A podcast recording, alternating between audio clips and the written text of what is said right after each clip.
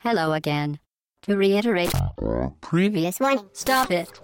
What are you doing?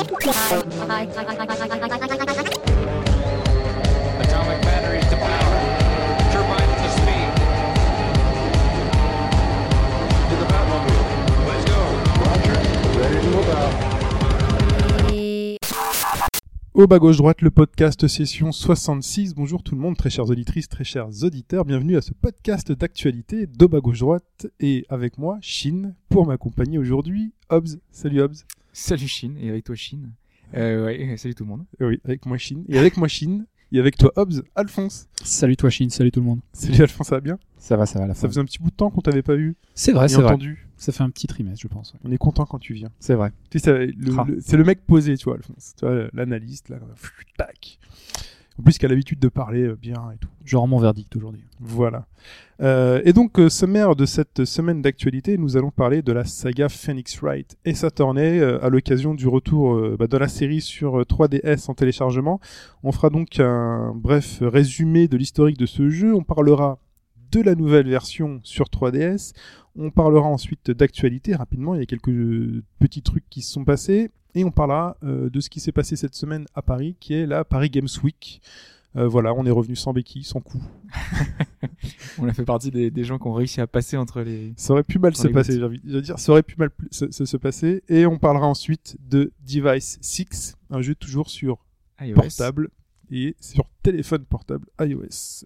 Exactement. Et Hobbs, je te laisse, comme d'habitude, la primeur d'être le deuxième à parler de ce podcast C'est vrai. avec le débrief et la question. Mais d'abord le débrief. D'abord le débrief avec, euh, on va en retour sur euh, les propos d'Ingemark. On la semaine dernière, on a parlé de Battle euh, Worlds Chronos. Ouais. Qui était un jeu sur Kickstarter qui ressemblait un petit peu À Advance Wars. Exactement. Et j'avais dit d'aller jeter un œil si vous aimiez Advance Wars. Et lui, justement, il était allé voir. Euh, il a fait partie des bakers, donc des gens qui ont Il a payé. financé le jeu. Il a lâché ses sous de- avant d'avoir le jeu. Donc du coup, il a eu accès à la bêta. Et il nous a fait un petit retour. Et Mhm. pour lui, en fait, c'est pas du tout un Advance Wars, parce que pour lui, Advance Wars, c'est une, euh, c'est un jeu facile à prendre en main, dynamique, fun. Et pour lui, euh, ce jeu-là, c'est tout le contraire. En fait, euh, c'est mou. Et pour lui, c'est assez chiant. Donc, euh, c'est vrai que je, je suis allé me renseigner un petit peu pour voir, du coup, parce que ce qu'il en était, c'est un jeu qui était financé à hauteur de, enfin, vraiment une grosse somme. Et le jeu est, est assez populaire. Donc finalement, c'est, c'est quand même normalement un, un jeu qui, devrait être plutôt sympa, qui derrière, euh, normalement, ne devrait pas décevoir autant. Mais en fait, c'est, enfin, il y a un côté Advance Wars, visuellement, euh, dans l'esprit. Mais c'est plus un wargame classique, euh, à la Panzer General, à des titres PC vraiment à l'ancienne. Donc je, je peux comprendre en fait que ça peut, que ça puisse rebuter. Donc peut-être que les fans d'Advance Wars, allez voir, mais euh, derrière, euh, il faut savoir que c'est pas forcément le, le titre. euh, Parce que c'est vrai qu'Advance Wars c'est un jeu donc de stratégie au tour par tour, mais qui est C'est pas Nintendo, aussi... quoi, c'est voilà, du- mais c'est pas aussi poussé que les trucs de hard sur sur PC. euh, euh, Enfin, il y a vraiment différents. Alors, t'as différentes unités qui vont avoir différentes cases pour pouvoir se déplacer, qui vont être aériennes, qui vont pouvoir aller sur des montagnes, d'autres non. Mais euh, on a vraiment l'impression qu'il manque une couche de complexité euh, qui est présente Elle sur était- PC. Mais Après, qui- je sais pas si c'est peut-être au niveau de la stratégie tout ça, mais euh, je pense que c'est un peu plus austère, donc du coup ça plaira peut-être moins. euh, parce que Nintendo c'est vraiment de la prise en main immédiate. Quoi, Et puis sur Adventure, je, euh, je sais pas quelle taille font les cartes, sur, mais généralement sur un jeu PC, les, cartes sont plutôt grandes. Là, sur, euh, c'est un jeu qui est né sur GBA, qui a continué sur euh, DS, donc les cartes sont vraiment réduites et c'est vraiment pour avoir une espèce de conflit local, type limite jeu d'échecs, jeu de dames. Il y a vraiment très peu de cases, donc, euh, donc Ouais, voilà. Ce sont des petites batailles, c'est pas, c'est pas la Ouais. guerre. c'est ça. La guerre se joue sur l'entièreté du jeu. Exactement. ouais. On gagne plusieurs petites batailles. il y a du défi stratégique sur certaines maps, mais c'est pas, c'est pas, ça non plus. Quoi. Et puis on a j'aimais bien cet apport euh, en fonction du général que tu avais, tu apportais à un moment donné, boum, un, Un boost, bonus. un bonus particulier euh, à tes unités. Ça c'est bien. Nostalgie. Ensuite, Ensuite, euh, vous avez été plusieurs à nous dire que vous êtes mis à Candy Box, que vous avez maintenant un onglet Ah, ouvert en Dieu. permanence. je sais que Shin, tu en fais partie. mais oui, mais je connaissais absolument pas cette merde. Euh, le week-end dernier, les mecs, je, je vais tester. Je suis, dans- je suis au bureau.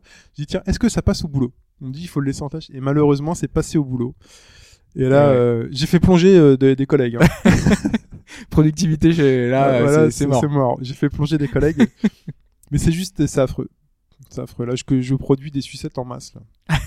je suis à 300 sucettes la seconde, là. Pas mal. Hein. Je, je, je sais pas si t'avais, J'ai écouté le dernier podcast, mais j'ai préféré ne pas ouvrir le lien. Mais en fait, je, je croyais que c'était un jeu flash. En fait, c'est un jeu. Ah en, non, c'est complètement du texte, c'est un truc à ski. euh.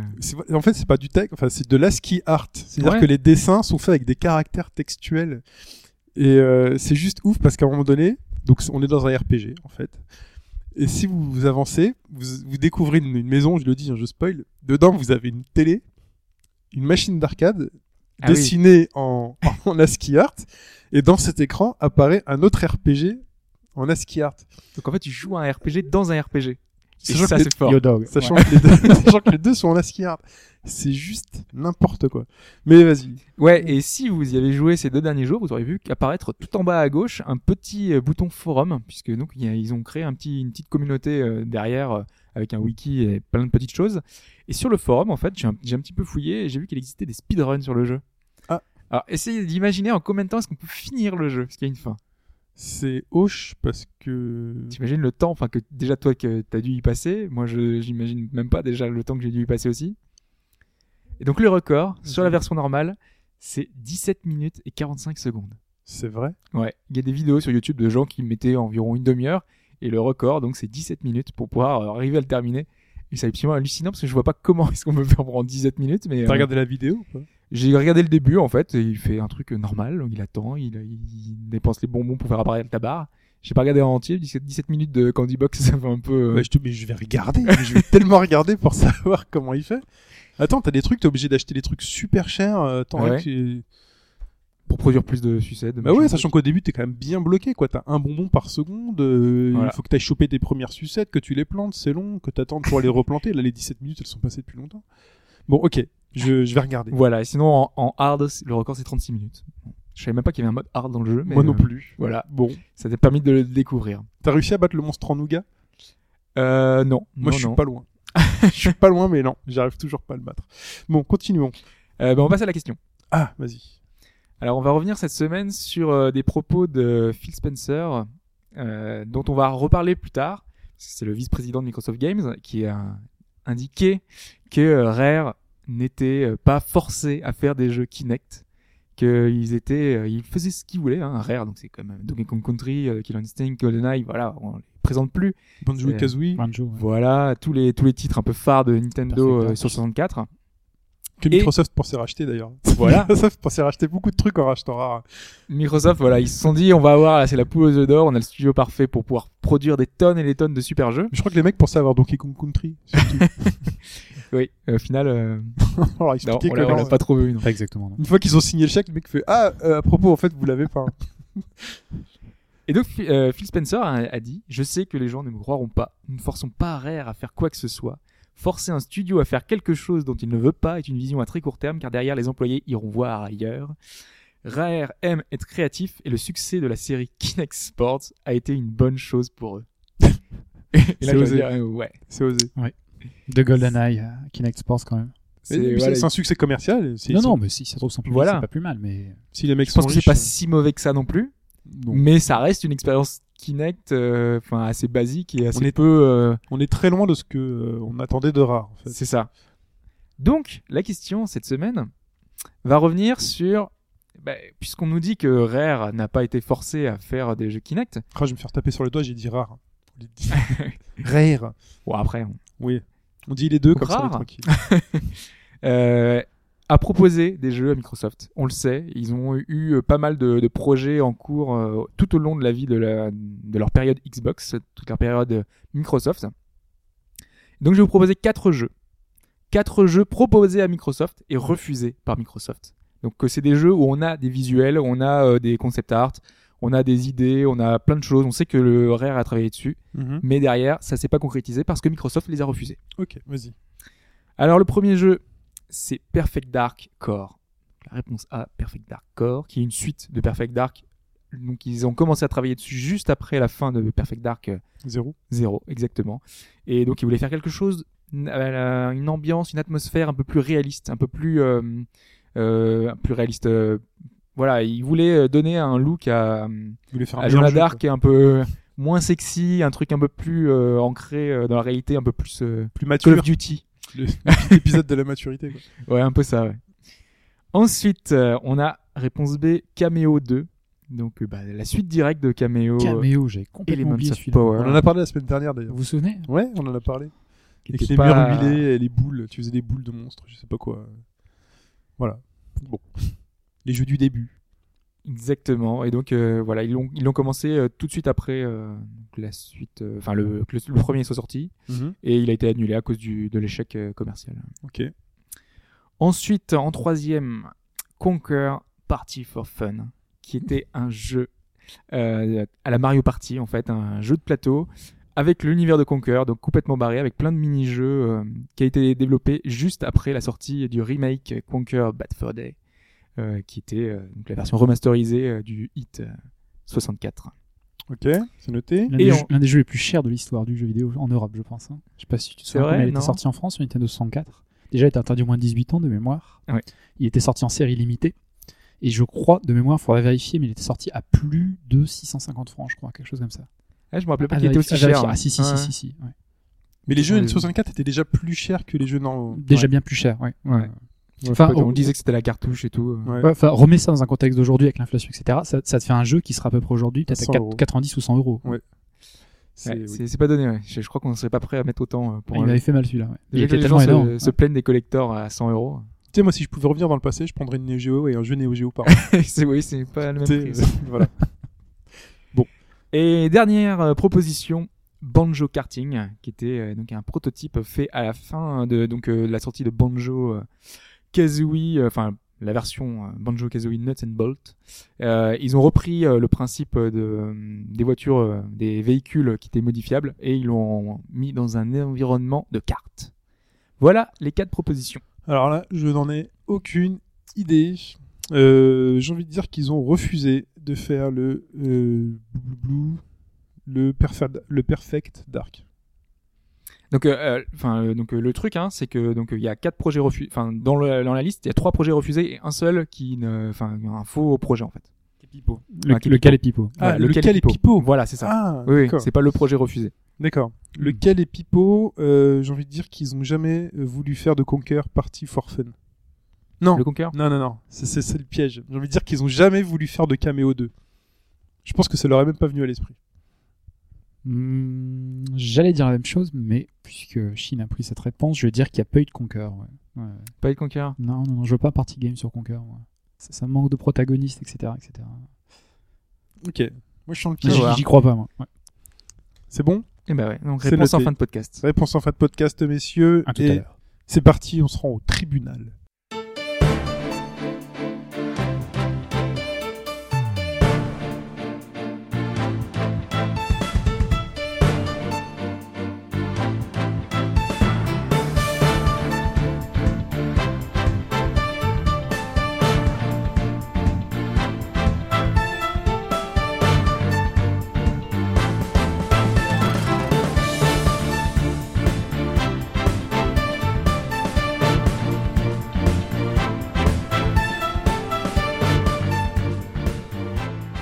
Eh bien, on ouvre cette discussion Phoenix Wright sur le gros jeu qui est sorti cette semaine sur 3DS avec une partie historique, messieurs.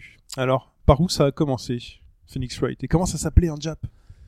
Gakuten Saiban, mon monsieur qui, si je me rappelle mes innombrables cours de japonais, n'est-ce pas, voulait dire quelque chose comme coup de théâtre au tribunal ou retournement de situation au tribunal.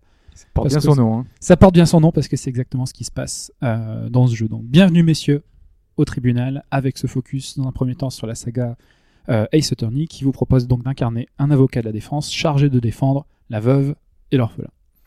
Euh, alors ce que je propose de faire, c'est qu'on va, on va évoquer la saga dans son ensemble euh, dans un premier temps pour aborder le gameplay et on reviendra sur le deuxième épisode dans un deuxième temps. Ouais, parce que quand même, enfin, c'est une série qui est super connue. Je pense que, enfin, ceux qui nous écoutent se connaissent un petit peu déjà la série, mais là, on va faire euh, une présentation un peu aussi détaillée de de, de tous les épisodes. Ouais, ouais, ouais.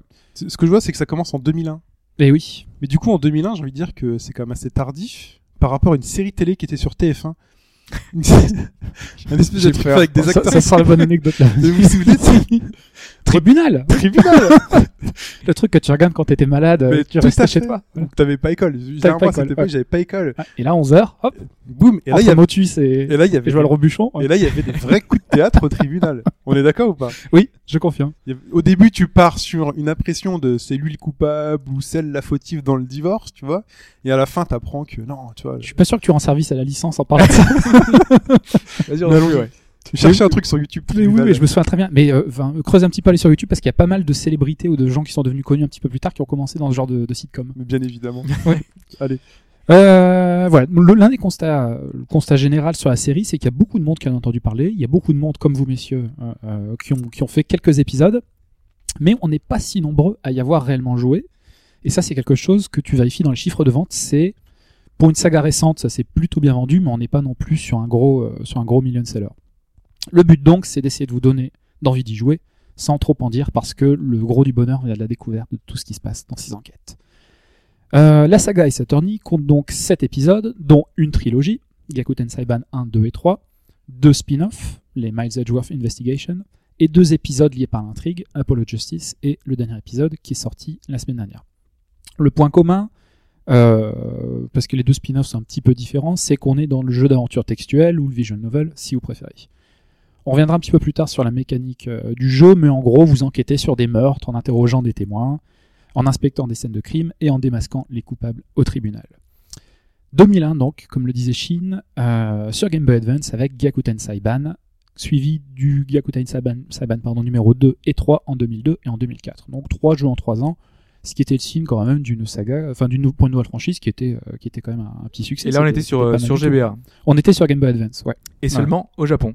Exclusivement au Japon, ouais. C'est surtout ça, parce que nous, à l'époque, en 2001, on savait pas du tout Ah que non, ça existait. non, non. euh, Il y avait en des, France, il y avait des tests import, je me souviens Ouais. déjà, mais euh, c'était vraiment, euh, c'était un peu pour se la péter quoi. hein. Ça. Tu connais ce jeu de simulation d'avocat Parce que là, pour, euh, Japon Ouais. parce qu'il faut suivre hein, avec c'est des jeux avec des jeux de mots et tout. Et Ah donc, non, en, japonais, je pense que ça devait être très très Enfin, difficile. Il faut avoir une, une maîtrise du japonais. Autant il y a des jeux type RPG, on peut peut-être les faire sans connaître. Ouais, parce qu'en général, les menus et tout ça sont Oui, assez faciles qu'il y a à- les mêmes items. Mais là, tu, tu manques beaucoup en plus. Euh. Là, c'est que de la lecture. euh, c'est, on y reviendra, mais les textes sont déterminants, ne serait-ce que pour progresser dans le jeu. Puis Ouais. tu, c'est très marrant, quoi. C'est, faut absolument comprendre, sinon tu rates. faut choisir quand même énormément de choses. ça, donc c'est- voilà. Euh, ouais, ouais. Ces trois premiers épisodes, donc, ils sont liés par un arc scénaristique qui tourne autour d'un terrible événement, pardon, que je ne citerai pas pour spoiler personne, mais qui a lieu au début du tout premier épisode. Pas loin de 500 000 unités vendues au Japon pour ces trois épisodes, ce qui est pas mal du tout pour En une cumulé franchise. Ouais, en cumulé, ouais. Même si à l'époque, enfin 500 000 exemplaires, euh, je pense que c'était pas si énorme que ça. Enfin, C'était pas si énorme que ça, parce qu'on était sur Game Boy Advance, qui était plutôt en fin de, qui Ouais. était plutôt en fin de parcours. Mais, mais ça reste aussi, euh, un- comme on le disait, hein, c'est un jeu de niche. hein, c'est vraiment le truc, euh, quand on l'entendait, c'est une simulation d'avocat. Ouais, faut, faut vous Ah, tu représenter ce que c'est. ouais. C'est à l'époque, enfin, c'est à l'époque où le jeu japonais, en fait, c'était quelque chose qui était quand même assez obscur pour nous, où il se passait, il y avait plein d'expériences de l'autre côté euh, de je ne sais plus quelle mer, parce que là, du, du continent, là, carrément. Voilà. On Du est côté du globe. de l'autre côté du globe pour nous. Euh, c'est euh, vraiment, euh, par exemple, quand on a découvert la 3DS, le simulation de médecin, si vous vous souvenez, Trauma Center. Trauma Center, Center, donc il y avait le simulateur de là d'avocat.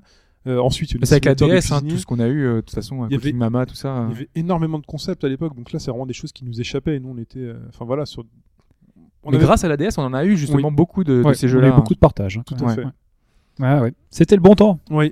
Ah oui, messieurs, dames. Pas loin de 500 000 unités, donc ce qui avait poussé Capcom à prendre des risques. Mais oui, c'est incroyable. Ah, rétrospectivement, on se demande. euh, C'était un autre Capcom, peut-être. Puis on se posait la question aussi, quand, on nous disait c'est un simulateur d'avocat, enfin, je sais pas si vous, vous arriviez à vous imaginer Non, non, non, que ça non, pouvait non, être. Non plus. de aussi. Moi, je m'étais posé la question aussi. C'est quoi Il faut apprendre le droit faut- À mon avis, c'est peut-être pour ça qu'ils ont foutu une démo d'ailleurs sur, le, sur la dernière version du Phoenix Wright pour essayer de. Ouais, C'est un jeu qui est à addictif, ouais. euh, Shin le disait. Quand tu commences, quand tu mets un petit peu le doigt dans l'engrenage, t'as très très envie d'aller au bout de l'enquête Ah, Tu restes. et, et donner. Ouais. Et puis surtout, les gens ne se, ne se représentent pas ce qu'est une simulation d'avocat. Donc euh, la petite démo était peut-être bien vue. Ouais. Que- Démo que j'ai pas faite bien sûr pour surtout pas me faire. Mais en fait, là, Bah, c'est en fait, surtout euh, l'avocat enquêteur, comme on voit dans les séries américaines. Ouais, ouais, ouais. Je reviendrai un petit peu sur le, le système judiciaire de Phoenix Wright qui est un petit peu particulier. quoi. La démo, ils ont fait l'effort de changer euh, des éléments. Donc, du coup, c'est pas exactement le- le- la même intrigue que le Merde, jeu. j'aurais pu la faire donc. Voilà, on aurait pu la faire en fait. Ils ont pensé à moi. Ouais. Parce que moi, exactement, je me suis dit, je vais pas la faire non plus parce que j'ai pas envie de recommencer le jeu et d'avoir exactement la même chose. Bah oui, pareil, pareil. ouais. Bon, ces 500 000 unités vendues, c'était pas mal. Ça a poussé Capcom à sortir les jeux sur DS en prenant des risques, donc pour le Japon et l'international, sous le nom de Ace Attorney. Ça, en Europe. énorme. Et ça, c'était énorme. C'était énorme. En Europe, on a donc eu ces trois épisodes en, euh, sur DS en 2006, 2007 et 2008. En gardant l'esprit que le premier épisode avait été, euh, il avait été retoiletté un petit peu graphiquement et surtout, il y avait, euh, il y avait une enquête supplémentaire qui avait été ajoutée, une cinquième enquête qui était exceptionnelle en plus. Mais euh, je pense qu'ils ils ont adapté aussi certaines choses. J'ai enfin, j'ai du mal à imaginer euh, certaines euh, particularités de la série au niveau du gameplay euh, qui étaient euh, possibles sur GBA, euh, genre tourner, au- tourner autour de certains objets. Ça, tu l'as dans la dernière enquête. Ouais, ça Ouais, c'était uniquement Ouais, sur souffler DS. dans le micro. Souffler dans le micro, Ouais, ouais, c'était voilà. uniquement sur DS. Et ça, C'était uniquement sur DS et c'est uniquement dans la dernière enquête. Moi, c'est ce qui m'avait donné envie d'acheter la DS, c'est parce qu'on avait des jeux comme ça qui étaient inédits, et qui étaient fantastiques. Et Ouais. Phoenix Wright, pour moi, c'était une démo technique quasiment. euh, malheureusement, ces super idées ont fait assez long feu quand même, hein, parce que le Ouais. jeu est assez conservateur en fait, et il y a énormément de choses qu'on pourrait faire, je pense, mais là, par exemple avec la 3D, Ouais. qu'on fait un petit peu, mais euh, ça n'a jamais été vraiment exploité. Ouais. quoi. Il y, a- il y a eu des super promesses à la fin du premier Phoenix Wright, euh, à la fin du remake, qui n'ont jamais été transcrites dans les faits un petit peu plus tard. Au total, donc, 1,7 million d'unités écoulées, tout support confondu et toute région confondue, ce qui est, pour une nouvelle franchise, ce qui est franchement pas mal.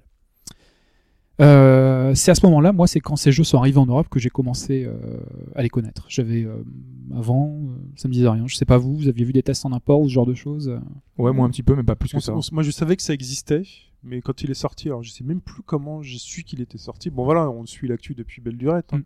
Donc là, pour s'en souvenir, euh, Bon, en général, moi, c'est le, c'est le radar à ovni, quoi. Enfin, dans les tests, j'aime bien trouver des jeux un petit peu. euh, c'est quoi ce jeu à la con, quoi Katamari enfin, le- tous les jeux les plus barrés possibles. Et celui-ci, quand même, il en a posé à l'époque. hein. Mm. C'est comme ça que j'ai, c'est comme ça que j'ai découvert, euh, j'ai découvert tout ça. Durant ce premier arc, donc les trois premiers Gyakuten Saiban, les trois premiers euh, Ace Attorney, vous incarnez essentiellement Phoenix Wright, un jeune avocat de la défense, qui affrontera de terribles avocats de l'accusation, comme un beau gosse surdoué, si vous voyez qui, qui je veux dire, une Allemande en cuir qui manie le fouet comme personne, ou la cravache. une espèce de Karl Lagerfeld et vrai. un caféinomane masqué. Ouais. Alors si avec ça, ça vous donne pas envie de, jouer, je- en comprends pas. couleur à chaque fois. hein. C'est le, il y a toute une galerie de personnages effectivement dans le jeu, que ce soit les avocats, les témoins ou les accusés ou les, les gens que vous défendez, sont tous plus barrés les uns que les autres. Et ils sont, c'est volontairement fait comme ça. Enfin, Ah oui, oui, oui. Parce que je- il joue après sur ces, ces profils un petit peu euh, atypiques et euh, les, les mimiques que chaque personnage peut faire, justement, ils, ils sont marqués. C'est, c'est, c'est très très fort justement. C'est pour ça qu'on se souvient après des personnages longtemps après les avoir faits. C'est c'est l'un- l'une des grosses saveurs du jeu quand même, c'est la- Ouais. la, galerie de personnages qu'il y a dedans. Par exemple, la, la- la- la nana en cuir avec sa cravache et son fouet, Ouais. quand elle nous parle, on voit le texte qui défile et et puis parfois à chaque phrase, on a on a le grand flash sur l'écran et le coup de fouet, Exactement. on se sent agressé. Parmi les, euh, parmi vos, vos copains, vous avez, vous êtes assisté euh, durant ce, ce premier arc par un flic maladroit, le célèbre Dick Gumshoe, et les femmes d'une grande famille, détective en français, Ouais. effectivement. Du temps, on avait des traductions en français, vrai. un petit peu plus tard. Et les femmes d'une grande famille de mystiques au pouvoir magique.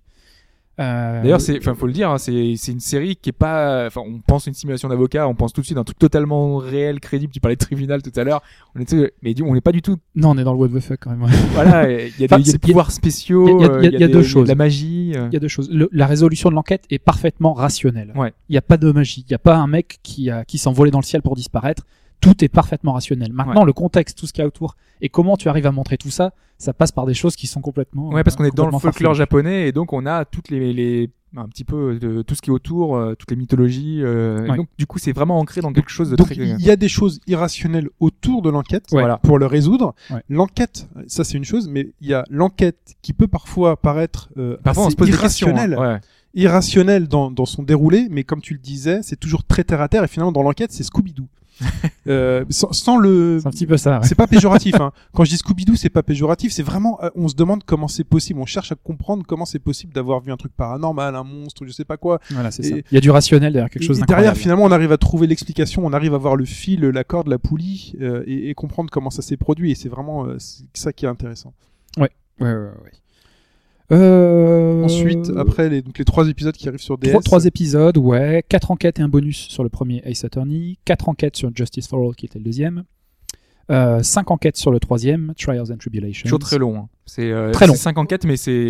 Entre 20 et 30, euh, une bonne trentaine d'heures de jeu, Ouais. quand même. Oui. Euh, Et voilà. quand t'es pris dedans, c'est comme un bouquin, tu peux pas t'arrêter. Non, tu, tu veux l'achever le plus vite possible, effectivement. La plupart des enquêtes sont relativement indépendantes, mais il y a un fil rouge qui se dénoue à la fin du troisième épisode et qui fait que il faut absolument que vous finissiez l'arc avant d'attaquer euh, d'attaquer autre chose. Euh, un point aussi, il, a un- il faut que vous respectiez la chronologie. Si vous voulez lancer dans ce jeu, il faut que vous respectiez la chronologie des jeux. Ne commencez pas par le 3 puis le 2 puis le 1. Sinon, ça, ça- vous allez manquer une bonne partie du plaisir. C'est très très important. Et puis on risque aussi d'avoir des régressions dans le gameplay ou dans les possibilités Aussi, qui ouais. peuvent être un, un Le- peu, un peu frustrantes. Ouais, même si le premier jeu n'a pas tant vieilli que ça. Il n'y a, Ouais. pas les petites fonctionnalités qu'on a sur la 3DS et qu'on avait déjà sur la DS, mais ça va encore globalement. Parce que l'histoire, parce que la musique, le graphisme, etc. arrive à tenir encore tout ça à bout de bras. Musique très importante d'ailleurs. Musique très très importante, ouais. Vient ensuite Apollo Justice en 2007 avec une sortie quasi simultanée. C'était un autre Capcom encore, hein, Ouais. en Europe et au Japon, et c'est 900 000 unités vendues, ce qui est quand même. euh, Je pense que c'est pour ça. hein. qui Capcom, pas mal- 900 pas 000 mal exemplaires, ils ont fait ouh jackpot. Ouais, ouais, ouais, ouais. ouais. Surtout que c'est pas un jeu qui doit être très très cher à faire. Un bon gros travail Ouais. d'écriture, hein, de, enfin, voilà. En plus, ils reprennent les musiques en général, ils font juste un Non, non, les coups, euh, les coups voilà. techniques sont, sont- sont hyper faibles, j'imagine. Les personnages quand ils parlent, bon bah là aujourd'hui c'est en 3D, mais euh, Mm. avant bon c'est un sprite avec quelques expressions, Mm. du texte, euh, bon voilà, des quelques décors à faire avec bon. Donc Apollo Justice, 7 ans plus tard, qui vous permet d'incarner cet Apollo Justice, un débutant, lui aussi lié à Phoenix. Ça a Wright. beaucoup fait parler à l'époque, hein, parce qu'on se disait. euh, Mais qu'est-ce qu'on va, euh, devenir sans Phoenix ouais, voilà. Est-ce qu'on continue à taper sur la table sur Et, le, et sur pourquoi appeler ça. Phoenix Wright? Enfin, enfin, il y avait même plus dans le nom, si. Non, non, il était Non, plus assez Ace Attorney. Apollo Ok, Justice. ouais. Ouais. Depuis le début d'ailleurs. Euh, le premier, il y a que le premier qui mentionnait Phoenix Wright et fait intéressant, le dernier aussi, le tout nouveau qui est sorti mentionne Phoenix Wright dans le titre. À mon avis, pour un petit peu appâter le chaland ou les gens qui seraient écartés de ce superbe jeu. Euh, durant cet épisode, vous apprenez pourquoi vous jouez Apollo Justice et pas Phoenix Wright précisément, et vous affrontez l'avocat Clavia Gavin, qui est aussi à temps partiel, normal, une star du rock. Et ouais. Normal. Ouais, et qui fait des solos de guitare quand il, quand il, a, quand il a mis le doigt sur une contradiction. Préférence dans la saga euh, canonique, messieurs Je sais que vous, avez fait, vous en avez fait quelques-uns. euh. Bah moi le premier parce que c'est le, enfin c'est vraiment le premier. le premier, c'était euh, une bonne baffe dans la gueule. ouais. Voilà. Et le, le- le cinquième épisode, surtout, était, euh, était, était exceptionnel. Mais je pense que le troisième, dans l'esprit de beaucoup, est le. Ouais, c'est mon cas ouais, aussi. ouais. Euh, Moi j'ai pas, moi j'ai pas fait le troisième, j'ai fait le premier et euh, pas le deuxième en entier. non, le deuxième je, est un petit peu moins bien que le premier. je pense. je, je ne prendrai pas parti. D'accord.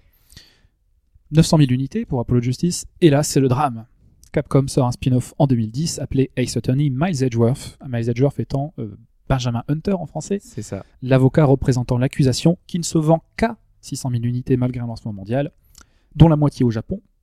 Ouais, c'est surtout ça, je pense, qui a fait du mal. C'est ça qui a fait très très mal, euh, ce qui était pas loin de sceller le sort du jeu et de la saga.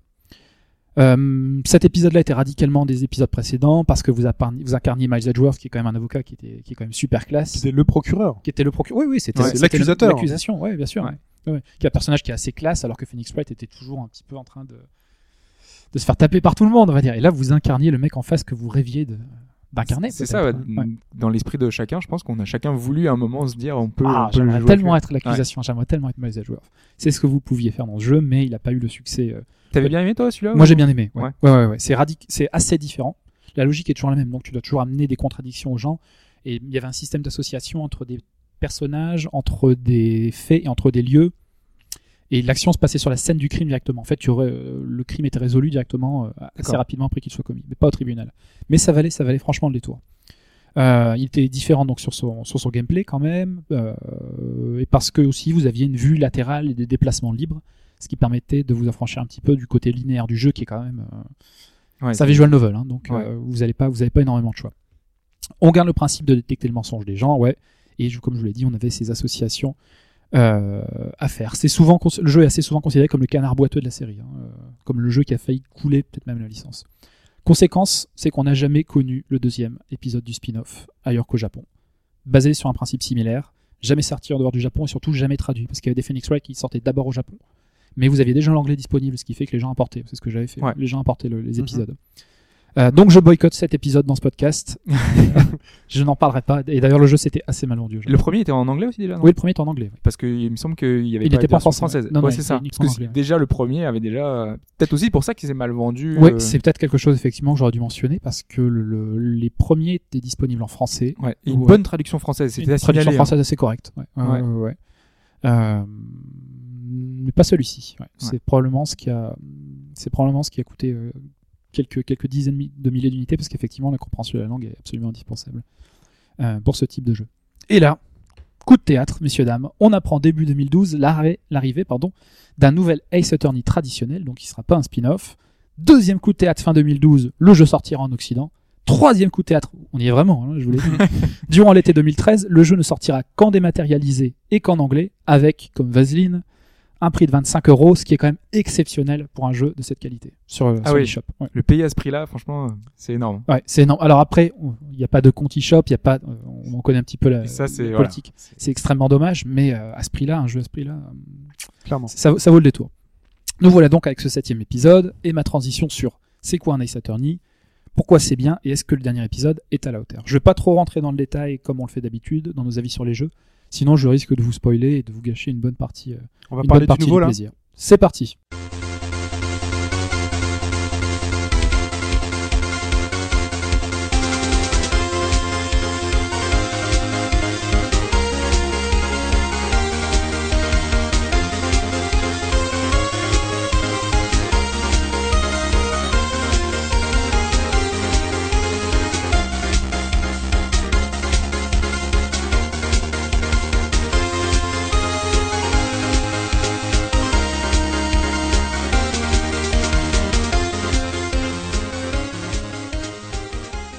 Vous avez reconnu le doux son du MIDI et des euh, cartouches Game Boy Advance avec cet extrait issu euh, du premier Phoenix Wright de Gyakuten Saiban 1 et précisément du moment où vous, comment- vous mettez le doigt sur une contradiction qui met euh, la personne à la barre dans une situation fâcheuse. Alors Phoenix Wright est un jeu qui alterne phase d'enquête et phase de procès pour résoudre des affaires de meurtre dans un intervalle de 3 jours. C'est comme ça, c'est un système un petit peu particulier un système où vous êtes donc assez largement, une bonne partie de l'action se allie au tribunal, où vous avez le juge, vous avez l'accusation, vous avez la défense, vous-même, et vous avez euh, des témoins qui vont défiler comme ça. Le juge barre. qui est toujours le même juge. Le juge est toujours le même juge. Et il n'a pas, il n'a pas de nom d'ailleurs. Ouais. C'est vrai. C'est un peu vrai. comme le chien dans Colombo, il n'a pas de chien, il n'a pas de nom. Ouais. Ou comme Madame Colombo, il n'a pas de nom. Ouais. Mais on peut voir au fur et à mesure des, des- enfin moi quand j'ai joué au fur et à mesure où, où il rencontre Phoenix Wright ou les avocats, au début c'est quelqu'un de très froid dont on a peur et finalement il y a déjà l'impression qu'il y a quelques petits liens qui se disent. En fait. J'ai l'impression Ouais, ouais, ouais. Qu'ils se Il- connaissent. Il, est complètement barjot. Ouais, ouais, ouais. Puis il fait des petites euh, remarques tout le temps et tout. On commence à se connaître et tout. Ah, ah. C'est- très fort. Et donc ce, ce tribunal aussi pour dire que tout ne se passe pas au tribunal, on a les phases d'enquête et qu'en fait quand on arrive au tribunal c'est un moment vraiment très solennel, so- solennel Ouais. où on se dit bon euh, là on y est, on a un peu bossé tu, son tu enquête penses, avant. ouais, t'as bossé ton enquête, tu penses que t'as cerné à peu près les faits, t'as tous les, idée. toutes les cartes en main, ça va bien se passer. Et en fait, non. non, ça se passe jamais bien. On entend la foule, tac tac tac, le marteau, puis la foule qui parle. Et ouais, C'est vraiment très un grand moment. c'est un grand plus, moment. on- en général, enfin par exemple dans celui-là, on a les pensées des personnages. Moi, par exemple, dans l'enquête, dans la seconde enquête, euh, mon personnage Apollo est sûr et certain d'avoir tous les éléments euh, en main pour pouvoir euh, démonter euh, l'accusation. Et non, il fait ah merde. parce alors que, sa preuve fait un gros flop. et Alors comment voilà. ça se passe? Alors comment ça se passe? En général, en général, il y a des exceptions. Euh, vous arrivez sur le lieu du crime juste après que le crime était commis, comme par hasard. Ouais, toujours là au bon moment. Euh, Toujours là au bon moment et en plus à chaque fois le- la pauvre victime est toujours d'accord pour que tu sois son avocat même si c'est même si t'es un rookie etc il y a pas de problème le mec va te prendre C'est un peu comme Détective Conan où t'es- on est toujours euh, là, il y, a un il y a un meurtre, et toujours il se passe quelque chose là où t'es. euh, Il faut, il faut généralement aussi se dire que c'est le- la personne accusée à tort. euh, ou euh, enfin parfois on défend une personne qui est accusée à tort généralement c'est comme ça c'est toujours un cas mais désespéré Ouais. on se dit mais c'est toutes les preuves euh, traditionnellement t'as les sont contre elle t'as, les t'as, les, les empreintes digitales sur l'arme du crime t'as le mobile t'as une photo avec le mec en train de le tuer Ouais. mais non c'est pas ça quand même c'est- affreux ouais c'est assez c'est assez difficile pendant les phases d'enquête donc vous avez la charge comme dans un point and click de repérer tous les éléments nécessaires à la compréhension de l'affaire et la constitution de preuves Tu dois aussi, comme dans un visual novel, euh, faire marcher ta cervelle pour confronter les incohérences dans le discours des témoins potentiels. Là, on est encore dans la phase d'investigation qui mélange donc du point and click, trouver, euh, trouver les trucs un petit peu bizarres et interroger les gens et mettez-les déjà euh, face à leur Ouais, la phase point and click en général est pas très très poussée. hein. Enfin, Non, c'est pas- dans celui-là, par exemple, euh, tous les éléments où, où on doit interagir avec, ils sont, en- enfin, quand on sait, quand on met sa main dessus, il y a un- le- le- la main devient rouge, en fait. Donc du coup, on sait que tous les endroits où on doit cliquer, c'est pas vraiment tu cliques tout n'importe Ouais, où. tu Le vois. jeu était un petit peu simplifié. hein, Ouais, ça a été très simplifié, ouais. Ouais, ouais, ouais. Maintenant, en gros, tu sais, euh, tu sais sur quoi ne pas cliquer, parce que ça n'a aucun intérêt. Voilà. Voilà. C'est pas, ça n'apparaît pas spécifiquement. Il n'y a pas, y a pas de petit marqueur. Et quand t'as qui dit- déjà cliqué sur un élément, il y a une petite, petite croix, croix, une petite, pour dire euh, que t'as déjà fait. Mais l'intérêt sur ces scènes de crime sont les témoins, les personnes qui sont là. C'est toute Exactement, l'interaction exactement. c'est là, c'est en discutant, en essayant de pousser. Mais qu'est-ce C'est que ça. vous avez vu Voilà. ouais, la plupart du temps, il s'agit concrètement de mettre le nez du témoin euh, dans la merde en montrant que son discours contredit les preuves que tu as rassemblées. Une fois cette première phase d'enquête bouclée, moment solennel, le tribunal, t'entends le bruit de la machine à écrire qui tape la date et l'heure. Et là, avec la Tu 3D, arrives, tout, et là, avec la 3D, ouais, c'est, ça tu rentres dans le tribunal. Et oui, tu as la porte du tribunal qui s'ouvre et Ouais. tu as une espèce de petite vidéo qui te montre l'intérieur du tribunal comme ça. Et la petite musique qui commence à aller, le juge qui te demande est-ce que, vous, est-ce que la défense est prête, est-ce que l'accusation est prête, et le juge traditionnellement, traditionnellement tape avec son marteau et fait une espèce de euh, euh, opening statement, de- ouais, il fait une petite ouverture comme ça euh, pour, pour expliquer de quoi, de Il quoi il reprend les faits, ouais. Euh, donc la plupart du temps dans ces procès, le premier moment très très souvent, c'est de disculper votre client. C'est la première phase, Ouais. c'est montrer ce n'est pas lui, ce n'est pas lui. Où il y a un truc qui cloche, quoi. C'est- Il y a quelque chose qui cloche. Voilà. Ouais. Ou au moins si c'est pas lui, le- les éléments qui ont été rassemblés ne sont pas suffisants pour montrer que c'est lui le coupable. Exactement. Ouais. Pour ajourner au lendemain. Ouais, exactement. Euh, les procès se déroulent en trois jours. hein, je le rappelle dans le Mm. système judiciaire de Phoenix Wright. Euh, pour faire ça, vous devez interroger les protagonistes en trouvant toutes les incohérences dans leur discours, mais ça suffit pas parce que comme le disait Hobbes, tu crois, tu crois avoir toutes les pièces qu'il faut, etc. Et très souvent, ta preuve fait plouf parce que c'était un faux, parce qu'elle marche pas, parce qu'il y a un, contre- un témoin qui a vu exactement le contraire, ou parce que ce que tu pensais être ça était en fait Parfois, autre ton chose. Propre parfois- témoin. Ouais, parfois ton propre témoin t'a menti et t'es dans une merde noire. Donc euh, tout ne se passe euh, jamais comme prévu. Ça suffit pas parce qu'en face, t'as l'avocat de l'accusation qui va tout faire pour te démolir, qui sort des preuves dont t'avais pas connaissance, parce que tes témoins t'ont menti, comme je l'ai dit, parce qu'il y a des preuves bidons, et ainsi de suite. Voilà pour l'essentiel euh, du gameplay euh, des Phoenix Wright en, général et de ce dernier épisode. euh, on peut parler peut-être rapidement de l'aspect un peu mystique qui est autour des enquêtes de Phoenix Wright pour l'aider à avancer. Euh, c'est des choses qui évoluent au fur et à mesure de la série. On a parlé euh, donc du premier Phoenix Wright. Donc là, on, on avait euh, donc au-delà des capacités d'enquête, on avait donc je crois une aide de l'au-delà. Ouais, tu Si peux on- dire ça. Voilà, Ouais. on avait une aide de l'au-delà. Ensuite, on a eu des capacités qui nous permettaient donc de détecter euh, les euh, personnes qui ne voulaient pas dire la vérité. Exactement, l'espèce de barrière mentale. que de barrière gens- mentale, donc on avait la capacité en, alors je sais plus trop comment c'était, c'est euh, soit en interrogeant, en présentant certaines choses, de casser Ouais, oui. justement ces verrous Ouais.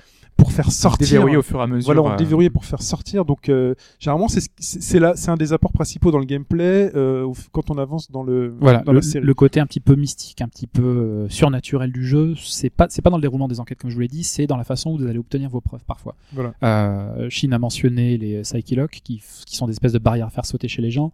Apollo a un bracelet qui lui permet de détecter les euh, les, les, les, les mensonges, dans, Les le mensonges, discours, de- dans le discours des gens et qui lui permet après de scruter les gens pour voir les espèces de tics de stress. Ouais. Voilà. Du coup, on a le personnage en gros plan et donc on doit. euh, Essayer de Quand- zoomer. lui, sur, il va euh, parler et on zoome sur les endroits où il pense, enfin où il tique euh, à ce moment-là. Et quand il tique, hop, on zoome sur lui et on se dit. on lui dit euh, qu'est-ce qui t'arrive? Pourquoi, tu- Voilà. pourquoi tu te mets trembler? Pourquoi tu bouges Ça, ta c'est main, un apport de la, ça, c'est un apport de la 3D, non?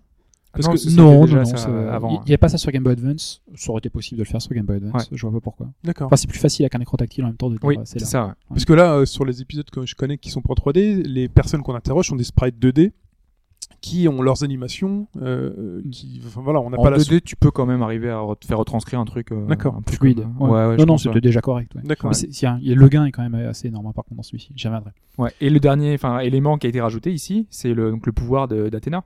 Euh, je sais pas si tu voulais en parler Sykes, maintenant. ouais, ouais, on va en parler. Qui, elle, a la capacité de, euh, de détecter des contradictions en écoutant le- la voix des gens et les émotions dans la voix des gens. Elle a une espèce d'outil, on est dans le futur, on est en 2000, euh, quelque part vers 2020, on va dire, à peu près. Ouais.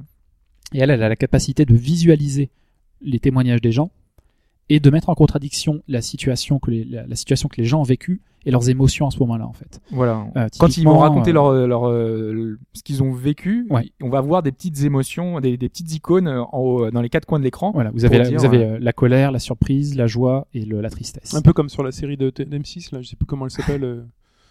Euh. Je sais pas, c'est le mec qui a beaucoup joué pour Tarantino qui euh, détecte en fait les tics, euh, les genre les yeux, les pupilles qui se dilatent, euh, les carotides qui bougent. Euh. Body Euh, of proof, non Body langage, je sais pas quoi. C'est possible. Je Oh, connais ça. pas du. J'ai dit body langage. Dit rien. Dédicace à Je Glenn. Dédicace à Glenn.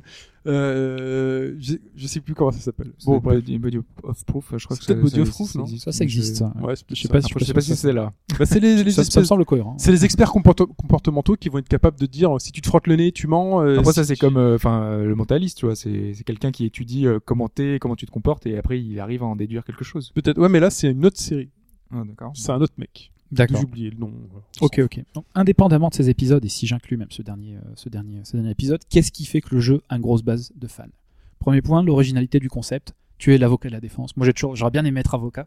Et jouer l'avocat de la défense et vraiment pointer la contradiction dans le mec qui se la ramène, etc., en face de toi, etc., c'est quand même super chouette avec la musique derrière, ton personnage qui tape du poing sur la barre, qui, qui, qui lance un doigt comme ça. Euh, Objection, quoi. justice. C'est le- Et le objection, tu peux gueuler objection dans le micro. C'est une des images les plus, enfin, l'image la plus connue du jeu. C'est euh, Phoenix qui pointe le doigt avec le objection écrit en rouge Et au Le milieu. personnage qui le crie, il fait Objection. Ouais. Et on Toi, peut tu même- peux le faire. on peut Ouais, tu- tu peux le crier faire. objection Ouais, dans le C'était le apparu micro. sur DS où tu euh, appuies sur le petit micro et tu fais obje- objection et ça lance l'objection. Ça, c'était, c'est énorme. On a toujours, voilà, on, a dedans, tous, on a tous rêvé. Fais Même si au attention. fond, tu l'utilises pas. hein.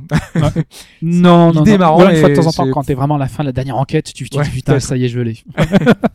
dans le métro. Et là, ouais, non, non, non, t'as- t'as- tu es sûr d'être chez toi ou chiotte où tu veux, mais euh, c'est pas un comportement qui est socialement très bien accepté, je Ouais. pense.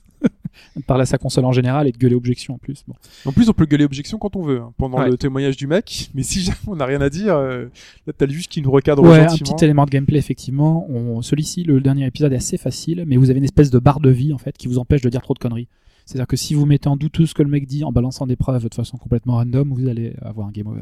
Ça existait déjà. hein, ouais. On Ça avait, existait déjà. ouais. on avait trois points d'exclamation, euh, je crois. Là, c'est criés. 5. Enfin, Cinq. je, je crois que cinq, déjà ouais. 5 aussi. Ouais. Le jeu est globalement devenu moins difficile. et Ouais. puis il n'y a pas de game over. Donc si vous, enfin, si vous avez fait 5 mauvaises euh, réponses, Reprenez en fait, vous reprenez sauvegarde. exactement euh, au point euh, précédent. Même pas la sauvegarde, je crois. hein. C'est Ah non, pas avant. sur celui-ci. Oui, Ouais. autant pour moi, oui. Ouais, ouais. Donc du coup, euh, ça, c'est presque comme si on n'avait plus rien euh, qui nous, on peut répondre ce qu'on veut. On Ouais. peut essayer, quoi. Voilà. Tu, peux essayer- tu peux toujours essayer. Parce que c'est vrai que parfois, donc, euh, comment ça se passe quand quelqu'un nous dit euh, oui, alors je l'ai vu, il était là, mais euh, je n'ai entendu que deux coups de feu. Et imaginons que toi tu dises non, non, il y en a, il y en a, il y en a eu trois. Euh, faut arriver à trouver de la preuve tu dis- dans ton. tu dis objection et en fait tu as un panel de preuves que tu as trouvé pendant ton enquête et là il fait ah bon vous dites qu'il y en avait trois mais euh, prouvez-le nous et donc là il faut chercher dans ces preuves qu'on a trouvées euh, et présenter la bonne donc Voilà. parfois on sait pas trop au fur et à mesure du temps avec la technique aussi, tu as eu plus de trucs. C'est-à-dire, qu'est-ce que qu'est-ce qui montre sur votre photo? Vous, vous me dites que cette photo contredit ce que je viens de dire, mais qu'est-ce qui vous montre exactement sur cette photo, etc. et c'est parfois très bien amené très bien recherché Ah c'est oui, vraiment oui, des trucs vraiment très intelligents qu'on trouve pas forcément au premier euh, à la première seconde Rien ne se passe euh, jamais comme prévu de toutes les façons. Ouais. Il Vous, euh, vous, cap- vous captez rien. Même quand au début de l'enquête, vous avez une espèce de petite vidéo ou un- des, des petits éléments comme ça graphiques qui vous montrent la scène du crime, le tueur, etc. C'est jamais comme ça en a l'air. Jamais, jamais, jamais. et c'est tellement bien fait que en fait tout s'explique à la fin C'est l'un des gros aspects euh, sympas du jeu, c'est que les enquêtes sont bien ficelées. C'est vraiment très très bien fait. Il y a des retournements de situation tout le Il y a temps. des retournements de situation toutes les 5 minutes, vous avez des cas d'argent, de rivalité, d'amour déçu, ainsi de suite. on, On, pense voit savoir- jamais rien venir, on croit savoir. On est parfois dans le colombo, c'est-à-dire que tu sais qui c'est, tu sais comment, mais après tu vas, de- il va falloir que tu trouves comment, euh, Ouais, parce comment le mec, en comment général, rien qu'en voyant le gars, tu sais qu'il a un t'arrives, assez euh, facilement à trouver ouais. le méchant. Ouais, ouais, ouais. ça Ouais. c'est pas le... Il y a quelques, il y a quelques enquêtes où il y a une surprise quand même. il y a- y des pas fois où- toujours, mais en tout cas, c'est sou- enfin, Il y a des fois où tu vas, j'ai vraiment ce souvenir-là où tu vas croire que tu, tu sais qui c'est, mais en fait il s'avère que c'est la personne tout à fait lambda, genre le gardien du parc ou un truc comme ça. Le pépé qui donnait du, du- des, miettes et tu dis mais en fait je suis pas un pépé, euh, je suis le mec qui détestait, euh, je le déteste depuis des années. euh, Voilà, tu sais, Méfiez-vous des apparences. ouais. on est, on est, on est manipulé. On est manipulé. Ça, c'est permis par euh, la mise en scène, qui est absolument exceptionnelle. Entre, euh, entre les objections qui apparaissent à l'écran, comme dans un manga, entre la musique qui est hyper rythmée, euh, le rythme soutenu, le suspense, les retournements de situation incessants. Euh, comme vous l'aviez dit, c'est un jeu que vous avez envie de finir comme vous lisez un bon livre. Donc, euh, vous allez faire ça en quatrième vitesse. Les dialogues aussi, qui sont très très très très drôles, sous réserve de bonne maîtrise de l'anglais quand même, Ouais. ou du japonais si vous voulez les taper dans les. Parce que moi, je pense qu'il y a des subtilités que j'ai pas saisies forcément. Non, Déjà, il y a beaucoup les. de- il y a beaucoup de références au film et à la musique. Bon, quand euh, Ouais. il y en a un qui dit Artung Baby, un, un- un des avocats qui est euh, qui, qui, euh, qui, qui, qui est une star du rock, ça, ça tu, tu vois à peu près. Ouais. YouTube, etc., YouTube, YouTube, etc., ça tu trouves. Il y a des moments c'est beaucoup plus compliqué. Ouais, puis même, du coup, moi, je fais pas trop gaffe du coup au nom des, au nom des gens, alors Il y a que je suis toujours sûr des qu'il y a jeux de mots. pl- Il y a toujours des jeux de mots dans tous les noms. Euh, Il y, a, y a plein de petits détails comme ça où tu fais pas forcément gaffe, euh, juste parce que bah voilà, ça, ça te vient pas tout de suite à l'esprit. Ça avait été rendu Faut déjà à l'époque, du genre français avec Paul Defesse par exemple. Voilà, Euh, qui était cul poilu en anglais, euh, Ouais. Larry Bott. Ouais. Ah les noms des personnages, voilà, c'est toute une histoire. Il y a toujours quelque chose derrière ça. Dernier point enfin, euh, l'univers Phoenix Wright. C'est le jeu où vous allez pouvoir interroger, je plaisante pas, une boîte en carton, un voleur de petites culottes, c'est un jeu japonais, hein, se faire draguer par un cuisinier français homosexuel habillé en rose, gueuler objection dans le micro, affronter un avocat, un avocat pardon, qui joue de la guitare électrique ou qui se promène avec un aigle sur l'épaule, Vous pouvez vous prendre une perruque en pleine tête une fois que, une fois que vous avez mis la misère à un pauvre accusé. Vous pouvez défendre un lutteur qui porte un masque avec une tête de renard, et ainsi de suite. L'univers est complètement barré, il est propre au jeu, c'est très très original et c'est hyper attachant. Avec énormément, je comprends qu'il y a des gens qui sont un petit peu allergiques à ça, il y a énormément de références japonaises ou à la culture asiatique en général. Ouais, surtout dans ce. Enfin, là, moi, je suis par exemple euh, sur la fin de la deuxième enquête et c'est vraiment que ça. C'est, euh, on est dans la mythologie avec euh, tous les esprits, avec euh, tout, tout, tout, tourne autour, tout tourne autour de ça. Ouais, ouais, ouais. Et donc on a gardé dans cet épisode tout ce qui faisait donc le charme, au-delà donc de l'intrigue qui a pri- a priori bien ficelé. On a l'humour, on a le, les traits de tout ça, caractère des tout ça vous l'avez. personnages. Pour en revenir sur cet épisode spécifiquement, le jeu est, hein, euh, pour être tout à fait honnête, je suis au milieu de la quatrième enquête, donc il me reste encore une enquête à finir. Mhm.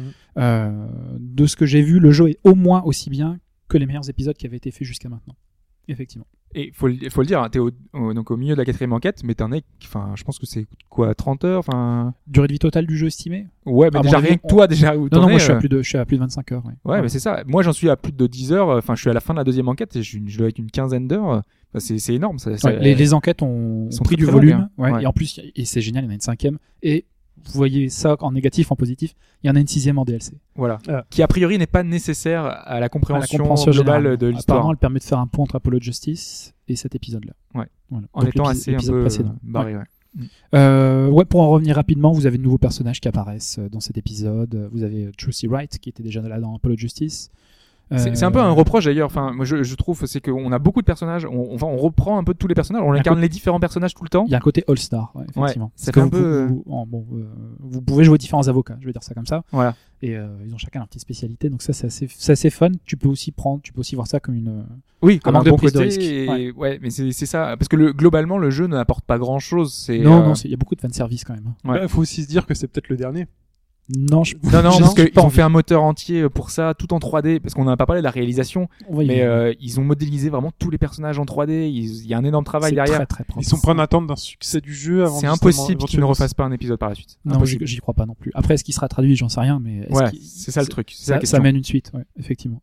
Après, il n'y a pas trop de risque à le- les sortir en, en dématérialisé. Après, t'as euh. du bon Dick Gumshoe, par exemple, et puis là, maintenant, vous avez Bobby Fulbright, qui est une espèce de, de flic absolument misérable, qui se prend pour un, C'est un vrai. super héros. C'est Et vous avez aussi euh, Simon Blackwell, qui est l'avocat de l'accusation, qui est une espèce. Il n'est même pas repris de justice, il est encore tolard en fait. Ouais. Pour meurtre, j'imagine que c'est quelque chose qui va être. euh, J'ai qui pas trop compris d'ailleurs la logique, mais Dans le mec qui est procureur et euh, Tolar. Oui, Ouais. il est en prison. ouais. il, il est avec les menottes à la barre. Parce qu'il très souvent, il, il- ça, ça l'amène à te raconter des anecdotes. Vous savez, euh, j'ai un, Ouais, un codétenu euh, qui me dit toujours euh, et, et te balance une, une, référence. espèce de, une référence ou un, un truc Mais il est philosophique. hyper stylé. Déjà, il a son petit thème Il à lui. Donc à chaque fois qu'il parle, il a son petit thème. Ouais. Il a un aigle sur Il a un l'épaule. aigle sur les épaules. Il a, il a des, il est attaché par des grosses menottes enfants. c'est même pas des menottes, c'est des, c'est des chaînes Ouais, c'est des chiennes, ouais. D'accord. qui brisera au fur et à mesure de l'enquête. Bon, Ouais. bref. Comme Cody dans Street Fighter 4. Oui, Ouais, oui, oui, ouais, il y a de ça. Ouais, ouais, ouais, ouais, ouais, ouais. Euh, pour clôturer un petit peu tout ça, on fait vite. Qu'est-ce qu'apporte ce duel Destinis par rapport aux autres épisodes? Je vous l'ai dit qu'il était au moins aussi bien, mais est-ce qu'il est mieux? En mieux, moi je vois tout de suite la durée de vie qui est absolument colossale. Je suis un peu, un peu plus de 25 heures et j'ai dû être juste aux deux tiers du jeu. Ça, Ouais, c'est- c'est- C'était déjà long avant. C'était déjà là- long, mais là, celui-ci, il est franchement, franchement plus long. Déjà, mécaniquement, parce qu'il y a une cinquième enquête, et parce que tout le monde se rend compte que les enquêtes sont beaucoup plus longues que par le passé. Euh, autres éléments, l'ajout de belles vidéos en anglais, c'est vrai, il y a, les gens parlent, ils ont en anglais, du coup, Phoenix Wright a une voix, par Donc c'est un, une espèce de dessin animé en fait. Une espèce de petit dessin animé, euh, ça en anglais, donc ça peut faire chier. Euh, c'est de l'anglais qui est assez facilement compréhensible. Il y a des sous-titres pas d'accent anglais marqué. Non. Aucun, aucun Aucun sous-titre. sous-titre. Et c'est euh, Même pas sous-titres anglais. Non, rien. Non, rien. C'est dommage. Ça c'est pas bien, mais l'autre, euh, ce qui est pas si mal, c'est qu'en fait le, ce qu'il raconte n'est pas déterminant pour l'enquête, donc euh, vous, vous, allez pas rater. En général, c'est avant l'enquête qu'on a la petite vidéo. euh, Ouais. Euh, ouais, ouais. Alors, l'autre chose, l'animation absolument parfaite. Ouais. Alors ça, c'est le, c'est absolument, c'est absolument superbe. C'est du très, très, très, très beau travail. Je pense que tu, enfin, c'est bon un peu lié euh, euh, la, la 3D. Avec, Oui, oui, avec euh, les animations. ouais. Il Euh, y, a- il y a deux choses. Ouais, déjà, le graphisme, tout est beaucoup plus fin. Il y a la 3D effectivement, comme mentionne Hobbs, qui permet d'ajouter une profondeur qui est, euh, qui, qui est super. Ouais, parce que en fait, par exemple, il y a certains éléments quand on met en 2D, on voit pas trop, on, voit- on sait pas trop comment c'est comment c'est possible, et on par exemple, on voit un espèce de village. Et cette 3D est faite de telle façon que bah, tu as un élément qui est devant et il y a différents plans, mais vraiment beaucoup. En général, dans les jeux en 3D qui, ont- qui sont faits actuellement, c'est juste un portage entre guillemets. Et donc, on a juste un, un plan en avant et un plan derrière. Oui. Là, il y en a 4, 5, 6. Oui, donc, du coup, il y a un vrai effet de profondeur. Typiquement, tu es, au tribunal, il y a la barre, donc l'espèce de stand, il y a l'accusé derrière, ou Voilà. le type qui témoigne. Après, t'as la foule derrière, et après, t'as le mur, et derrière tout ça, t'as les grandes tentures, etc., ou le symbole de la justice. Et ça va de des suite. fois très loin. Enfin, par exemple, euh, quand Phoenix fait objection, donc il a son pouce, en, enfin son doigt en avant, Mm. il a sa main juste derrière, et on a tous les éléments de son corps comme ça, comme ça, et ça donne un vrai effet de profondeur qui est vraiment, vraiment très bien C'est rendu très, très en fin, fait. c'est- c'est très très bien fait. ouais. Et Sur les scènes de crime aussi, c'est appréciable. Et là, moi, par exemple, sur le, sur l'enquête où je suis, euh, il y en a une qui, ne, qui te colle un truc sur le, sur le, sur l'écran, et donc t'as vraiment l'impression d'avoir le En gros truc collé sur l'écran en transparence. euh, tu, tu, tu te dis, voilà, c'est, c'est bien fait, c'est, c'est, c'est pensé pour ça. Et là, vraiment, c'est un jeu qui est pensé pour la 3DS. Ouais. Ok. Ça marche très très bien ça. Euh, le pouvoir spécial d'Athéna est aussi, je trouve, assez sympa. Ouais. Et vous avez aussi ce cumul à d'autres pouvoirs en fait. C'est-à-dire que les, les que tu mentionnais sont encore là. Et le, le bracelet d'Apollo qui lui serre le Ouais. bras est aussi, est aussi toujours disponible. Euh, quoi d'autre encore? La bonne utilisation de tous les types d'indices. Je trouve, j'ai trouvé aussi. Bon, ça vous verrez vous-même. Il y a des témoignages, il y a des photos, il y a parfois un petit peu plus. Je vais vais pas aller dans le détail, mais euh, la variété des indices est beaucoup plus importante et très souvent vous vous demandez de creuser dans les indices. Typiquement, montrez-moi l'endroit sur la photo, ce qui était fait parfois sur les anciens épisodes, mais un petit peu moins. Et puis, bah, de ce que j'ai vu aussi, euh, de belles enquêtes avec des belles histoires d'amour, d'amitié, de trahison et de secrets. Ça, c'est ce que vous apporte le jeu. Qu'est-ce qui vous apporte pas? De la liberté. Le jeu est toujours hyper, hyper, hyper linéaire. C'est une régression. normal. C'est une régression par rapport à Miles Edgeworth où tu pouvais te promener par exemple, Mhm. ce, qui était, ce qui était assez sympa. Le jeu ne vous apporte pas de français, le jeu n'a pas été traduit, donc vous avez intérêt d'avoir une bonne maîtrise en anglais ou un petit dico pour euh, vous dépanner sur les mots importants que vous connaissez Ça permet de progresser. Faut le prendre comme ça. Le jeu vidéo, ça, premier ouais. prof d'anglais euh, de France.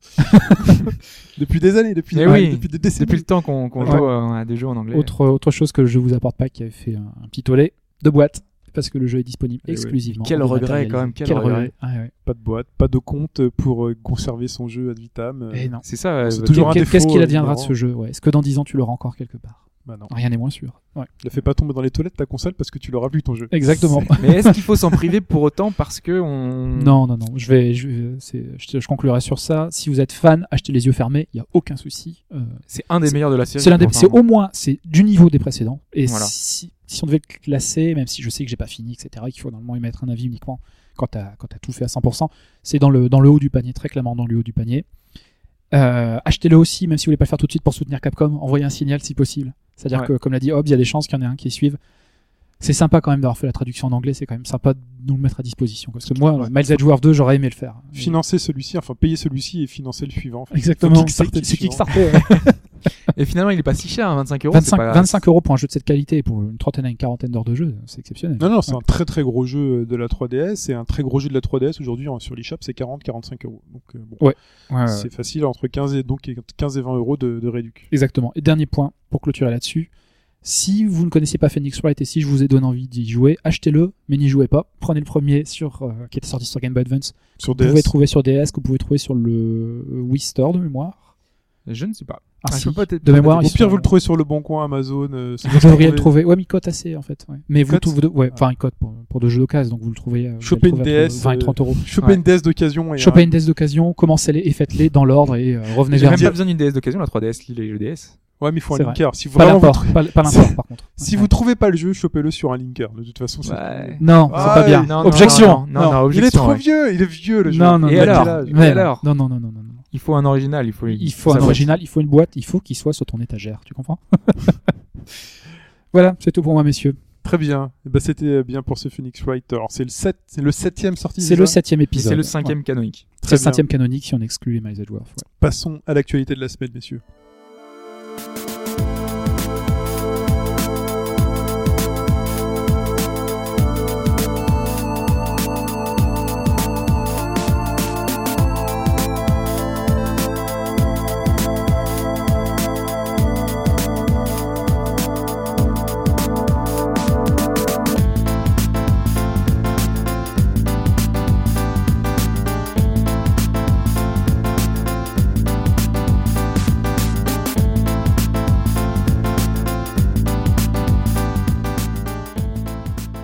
On ouvre l'actualité de la semaine avec un extrait sonore issu de Street of Rage, Un excellent extrait sonore. Bare Knuckle. Oui. Fait la troisième fois C'est qu'on en parle, la troisième semaine de suite.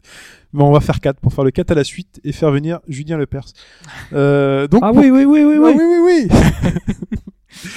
Euh, et donc, donc on commence pourquoi avec Street of Rage pour euh, parler bah, justement donc des Sega 3D classiques qui débarquent en Europe euh, sur 3DS avec quatre dates qui ont été notés. Euh, et on commence par le 28 novembre, donc dans une vingtaine de jours, avec Space Harrier et Super Hang-On. Enfin, faut expliquer que c'est- ce sont des donc euh, des versions euh, classiques, donc c'est les versions les jeux originaux en, en version 3D, donc euh, donc c'est euh, Space Harrier 3D. Donc on a les effets euh, qui étaient appliqués à l'époque. Attention, 3D, c'était- 3D euh, profondeur, hein. c'est pas les Ouais. pas remake 3D euh, polygone, hein. c'est le jeu en 2D. Euh, le oui, jeu de l'époque avec Ah un oui, c'est 3D. ça. C'est Oui, jeux de l'époque avec pas un- une version remasterisée euh, comme aurait pu C'est le jeu de l'époque euh, avec une, vers- avec une vision Ouais, stéréoscopique qui ça. donne de la profondeur, pas, pas polygone. Exactement. Euh, donc on a Space Harrier, donc le jeu de shoot, euh, Super Hang-On, le jeu de moto, vroom vroom. Euh, le 5 décembre, nous allons avoir Sonic the Hedgehog, donc Sonic le premier Sonic. Ouais. euh, et ensuite Altered Beast. Ça peut être sympa peut-être d'avoir, je sais pas comment ils vont présenter ça, mais peut-être d'avoir le Sonic en premier plan avec euh, les arbres en second plan. Faut voir comment ils vont faire, mais euh, ça peut être sympa. On, Ça peut continue- rendre pas mal, moi je serais que le jeu est bon, il n'y a pas de. On continue euh, le 12 décembre avec Echoes the Dolphin et Galaxy Force 2. Echoes the Dolphin, qu'on rappelle, a eu le droit à son pack Mega Drive. C'est vrai. Écoutez Pour ceux qui ont les suivi les questions. voilà. euh, Euh, et le 19 décembre, Shinobi 3 et Streets of Rage qui débarquent. Voilà, et donc que des classiques, que des excellents jeux qui seront dispo à, pour quand même 4,99€. Parce qu'on a eu la confirmation euh, des, des prix, parce que c'était 6 dollars. Quand même, il y a eu un petit effort, c'est euh, Ouais. c'est 4,99€. Ouais, le, cher. le Phoenix Wright est à 30 dollars, 25 euros en Europe, mais 30 dollars. Ouais. Donc ça va, il y a, c'est c'est pas la conversion pile poil. Non, les, euro, les mecs ont commencé à se, rendre, à se rendre compte qu'un dollar c'est pas un euro. Voilà. Mm. Mais, mais ça reste cher quand même, quoi. Ça reste pour, un peu euh, cher, pour des jeux. Mais bon, ça, mérite d'être ce sont fait. tellement des bons jeux, voilà. Ouais, Il y en a quelques. Beast un petit peu vieilli, je trouve quand même. Les autres. euh, bah, Sonic passe bien, Space Harrier, c'est à, ouais. faire. Mm. Euh, voilà, c'est des titres quand même qui sont marquants et si vous les avez pas fait sur 3DS, c'est l'idéal. On continue avec Nintendo toujours qui euh, alors pour parler donc de la dans la 3DS, il y a plusieurs fonctions online, Ouais. internet euh, voilà, enfin Nintendo commence un peu à maîtriser Lecteur MP3, attention. Hein. Voilà, c'est vrai, on a un lecteur MP3 dans la 3DS. Ah oui, Ouais, c'est vrai, on a une appli de musique. Je sais pas si dont personne ne se sert, bien sûr. bon, si. voilà. bon, Ok, d'accord. Tu sors ta grosse 3DS pour euh, écouter un truc. bon. Voilà.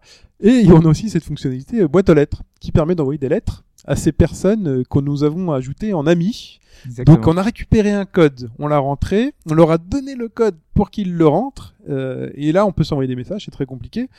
Euh, On reçoit, on reçoit souvent des lettres de Nintendo qui nous dit euh, tel jeu est sorti, C'est surtout ou de la promo, truc. Voilà. ouais. surtout de la promo. Iwa- Iwata, là, et la fille, là, comment elle s'appelle euh, Ah, je sais plus son nom, mais ouais, elle est là au début. Elle fait, je vous ai écrit machin. Voilà, donc euh, vous êtes pris la tête à débloquer pendant plusieurs heures les différentes fonctionnalités pour pouvoir écrire en 3D, mettre de la couleur, des, vos papiers à lettres et tout, et tout ça pour vous dire que Nintendo a décidé de fermer le service. Voilà, purement et simplement. Ah, donc, ils ont fermé le service dans le monde entier. Hein, donc, c'est vraiment euh, C'est un boule. truc global. Parce que, donc, la raison, euh, c'est euh, que derrière, euh, il y avait des scènes, des messages offensants ou obscènes qui ont fait que, bah, ils ont pris une telle mesure. C'est un peu étonnant que ça vienne que maintenant. Voilà, ils ont peut-être eu des plaintes de personnes qui se disent attendez, mon gamin reçoit des zizi par c'est euh, ça, on sait que les gens, enfin, pour s'amuser, font ça. Euh, on le voit les- sur le Miiverse, on voit. euh, tous les modes de communication de toute façon. On monte Voilà. des satellites, on creuse des, on met des câbles dans l'océan, on... Pour faire quoi? Pour dessiner quoi? Pour dessiner les bits. Et voilà. C'est le dire. c'est- Fallait le dire. La technologie, la première utilisation de la toute technologie dans l'histoire de l'humanité, ça a été le porno. Cherchez pas, tout. La vidéo, la photo, Mais même sur les peintures rupestres. Hein. tout, Ouais. Tout. Donc c'est normal. Et là, Nintendo s'en offense et ferme le système. Donc voilà. Alors après, peut-être qu'il y a quelque chose vraiment de plus grave qui s'est, mais je, je, je comprends pas qu'est-ce qu'il y a pu y avoir de si grave. Alors, est-ce que c'est pour préparer l'arrivée du Miiverse sur 3DS qui devrait arriver prochainement? Vous Peut-être. avez expliqué il y a quelques semaines que c'était euh, donc euh, dans un avenir euh, très proche. Donc euh, là, c'est peut-être un moyen de dire euh, aux gens, euh, voilà, c'est c'est terminé, mais c'est pas très logique. Sachant que c'est quand même particulier parce que comme je le disais euh, sur 3DS, pour recevoir une lettre de quelqu'un, il faut qu'on ait rentré son code, que cette personne ait rentré. Il y a- euh, il y a pas mal de gens qui c'est- comment en vrai, faut aller à la poste, faut chercher ton timbre et le mec reçoit ton message une semaine après que t'as voulu lui envoyer. Bah, Ouais, c'est un petit euh, peu pareil. Ouais, Non, non, c'est même T'as un vrai ça. plaisir hein, parce que t'as la lettre qui s'ouvre et tout avec un petit effet. Ouais, c'est euh, mignon. Ça, ça se dessine au fur et à mesure, donc du coup tu Ouais. découvres ce qu'ils ce qu'ils ont pu dire. Mais c'est même plus compliqué que ça parce que pour pouvoir recevoir une lettre, il faut que tu aies autorisé vraiment la personne à te l'envoyer. Spécifiquement, il suffit pas de l'avoir. C'est euh, vraiment bon. Voilà. Il y avait une petite communauté sur Twitter, je sais, qui l'utilisaient très souvent, donc c'est pour ça que c'est étonnant. euh, Voilà. euh, ouais, voilà, ils s'envoyaient des lettres comme ça. À suivre. Euh, où est-ce que j'en suis? Euh, Phil Spencer. On revient à quasiment à ce que je disais sur la question. Tout à fait. Donc Phil Spencer, vice-président de Microsoft, euh, indique Games. Microsoft C'est important parce Games. que c'est pas la même. euh, C'est pas le même salaire, vrai. je pense. Voilà. nous parle de Gears of War et nous dit peut-être, peut-être un retour. Mais- En fait, c'est ouais, c'est pas c'est pas c'est pas évident. Il explique que la licence, euh, si elle doit revenir, il faudra qu'elle évolue, parce que le dernier en- épisode en date, euh, Judgment, avait pas très bien marché. Les ventes étaient très décevantes. Et, euh, et, donc il pense que si la licence doit revenir, ce sera avec euh, voilà du renouveau, avec des nouvelles idées. Lui, il est, c'est- sa phrase, c'est euh, il veut quelque chose de more gritty. Alors, gritty, euh, littéralement, normalement, c'est dire graveleux. Donc je pense qu'il veut dire quelque chose de plus sombre, d'un peu plus euh, mature, parce qu'il explique que notamment la, sa- la saga Halo a une vraie histoire, une vraie trame. Bah, c'est surtout le Alors défaut. que là, euh, il n'y a pas vraiment grand chose derrière. C'est pas très profond. On en avait parlé Gears, de, euh. on avait parlé du Judgment de l'épisode Judgment. C'est clairement un épisode qui ne faisait pas du tout la part belle à l'histoire. C'est une- presque l'épisode de trop parce que c'était la même chose, quoi. Il n'y avait pas d'aventure. Donc, si vous aimez Gears, jouer en multi, défraguer du Locust, c'est très bien. Mais si vous aimiez dans Gears, et moi, ce que j'aimais, c'était cette partie euh, épique où finalement on commence à un endroit et puis on se dit bon les gars, on a une mission, il faut aller jusque là-bas et on se dit ok, bon, on va traverser tous ces endroits à travers tous les niveaux. Là, c'est pas du tout le cas. On parle en flashback et c'est très mal foutu parce qu'au final, on se retrouve dans des arènes euh, type multi qu'on fait en solo et euh, bon, c'est il y, avait rien d'épique, il y avait pas d'aventure. Le souffle épique est retombé. Puis il y a- il y, a un des reproches aussi qui avait été fait à Gears, qui était que c'est une saga qui manque un petit peu d'identité quand même. ouais. Oh, Ça s'est- Ça s'est amélioré. Si, si, Enfin, si t'a- si t'aimes bien les gros, les grosses voix viriles, etc. Oui, tu vas trouver ton compte. Mais c'est pas une. Si tu compares à Halo, euh, c'est pas. Je suis désolé, c'est pas la même chose quand même. Mais attends, ils ont tout inventé dans Gears, ils ont inventé. Enfin, Oui, tout- je- enfin, Halo c'est pas mais- dans le, dans, pas dans le côté, euh, enfin, on se, re- on se rappellera pas de, de, de Gears. hein, Ah non, c'est- un, jeu super. Je les ai tous. euh. voilà, enfin, ça nous a marqué, mais je pense que derrière, il y aurait, ça aurait mérité peut-être plus de travail, euh, peut-être un côté euh, narration un peu plus poussé. Après, ça se prenait pas au sérieux, c'était vraiment le film d'action, enfin, euh, voilà, une Mm. adaptation d'un truc euh, avec euh, des dialogues complètement euh, un petit peu euh, C'est à l'américaine. dans l'esprit, voilà, ouais, Ouais. tu, tu, tu- ça se prenait pas sérieux, donc euh, c'était très plaisant de ce côté-là. Et, et cela dit, est-ce que ça aurait marché avec quelque chose de, plus- de différent, justement, avec quelque chose de plus sérieux? C'est pas sûr non plus. C'est pas sûr non plus, non. Mm. Mais euh, moi, c'est le, c'est le seul reproche que je ferai à la saga à la rigueur. Mais on avait quand même dans ces épisodes-là une aventure. un L'aventure épique, t'as un Ouais, souffle épique, voilà. effectivement. Donc, euh, donc voilà, quand à la fin tu montes sur un berserker ou un truc comme ça, tu te dis waouh. Ou dans le verre, ou, euh, Ouais, voilà, c'est juste. euh, Enfin voilà. Donc peut-être un retour, mais dans ce cas-là, il va falloir qu'ils bossent et ce sera sans épique, peut-être. Euh, ouais, ils ont dit que ça leur posait pas de problème de retravailler avec Epic, mais si jamais ils devaient bosser avec un autre studio, et ben si euh, l'autre studio avait l'esprit, euh, enfin pour eux pouvait respecter l'esprit, ils se priveraient pas de le faire. On continue avec euh. Rare, ou Rare dont on parlait pendant la question, qui donc n'aurait pas été forcé à faire des jeux Kinect, ils l'ont fait juste pour l'amour du Mais périphérique. oui, évidemment. Voilà, Il y a aucun commentaire à faire, c'est- tellement euh, absurde. voilà. On continue avec Project Gotham Racing, qui pourrait faire un retour. Il Il avait, euh, il avait ouvert le, le bal des jeux de bagnole sur Xbox 360. si Enfin, c'est pas, il pourrait faire un retour, au contraire. C'est un retour et plutôt mal barré. Ah bon? Parce que euh, c'est dans l'esprit, euh, ils ont déjà deux jeux de bagnole qui sortent toutes les un ou deux ans. Donc on a Forza classique et Forza Horizon qui veulent en faire euh, en gros euh, un- quelque chose de récurrent. Donc euh, du coup, ça fait déjà deux jeux de type très différents, un arcade, un simulation et un troisième par un constructeur, ça ferait beaucoup trop pour eux.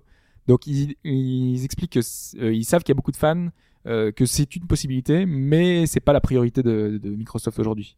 C'est dommage, parce qu'il apportait une petite touche vraiment un peu arcade euh, dans des décors en plus qui étaient vraiment sublimes. Euh, le garage, bon maintenant le garage a été récupéré par Forza, mais à l'époque, euh, enfin voilà, on avait ces voitures dans son garage, on allait les voir. Mais le côté arcade était sympa avec les coups d'eau, avec Ah oui, voilà, clair. il y avait un Tu tapais des virages euh, driftés, euh, t'avais des coups d'eau sans plus. euh, visuellement il était bien, Il était bien. plutôt pas mal. C'était vraiment plutôt, ouais, voilà. Bon, tant pis pour eux, j'ai envie de dire. Euh, et on voit que Sony euh, envoie des mails aux personnes qui platinent ces jeux avec une avec un beau dessin, une belle carte postale avec le pseudo du joueur dessus. Il fait bravo, tu as platiné euh, tel jeu. Voilà, C'est ça doit faire plaisir aux gens. Sympa. ouais. voilà. C'est que sur quelques jeux, hein. c'est sur euh, Killzone 3, The Last of Us. Euh, on a des retours comme ça. Euh, je sais que le baron qui a platiné beaucoup de jeux n'a pas reçu de mail, donc Oh. Il a pas platiné les bons. décevant. Ah, Voilà. misère, le pauvre. Euh, donc euh, alors que vraiment il en a fait beaucoup. Hein. Il Bah, a un fait petit peu, oui, 13, c'est il a ça. fait. C'est euh, enfin, alors que c'est des titres qui ont plus de 250 heures de jeu. Voilà. C'est c'est vraiment spécifique. Mais c'est c'est un détail, mais c'est c'est sympa. Enfin moi je trouve que c'est des initiatives euh, pour récompenser les joueurs qui passent beaucoup de temps sur les jeux. C'est toujours un- une initiative louable. Oh, oui, ça fait toujours Moi, je serais plaisir. content. hein.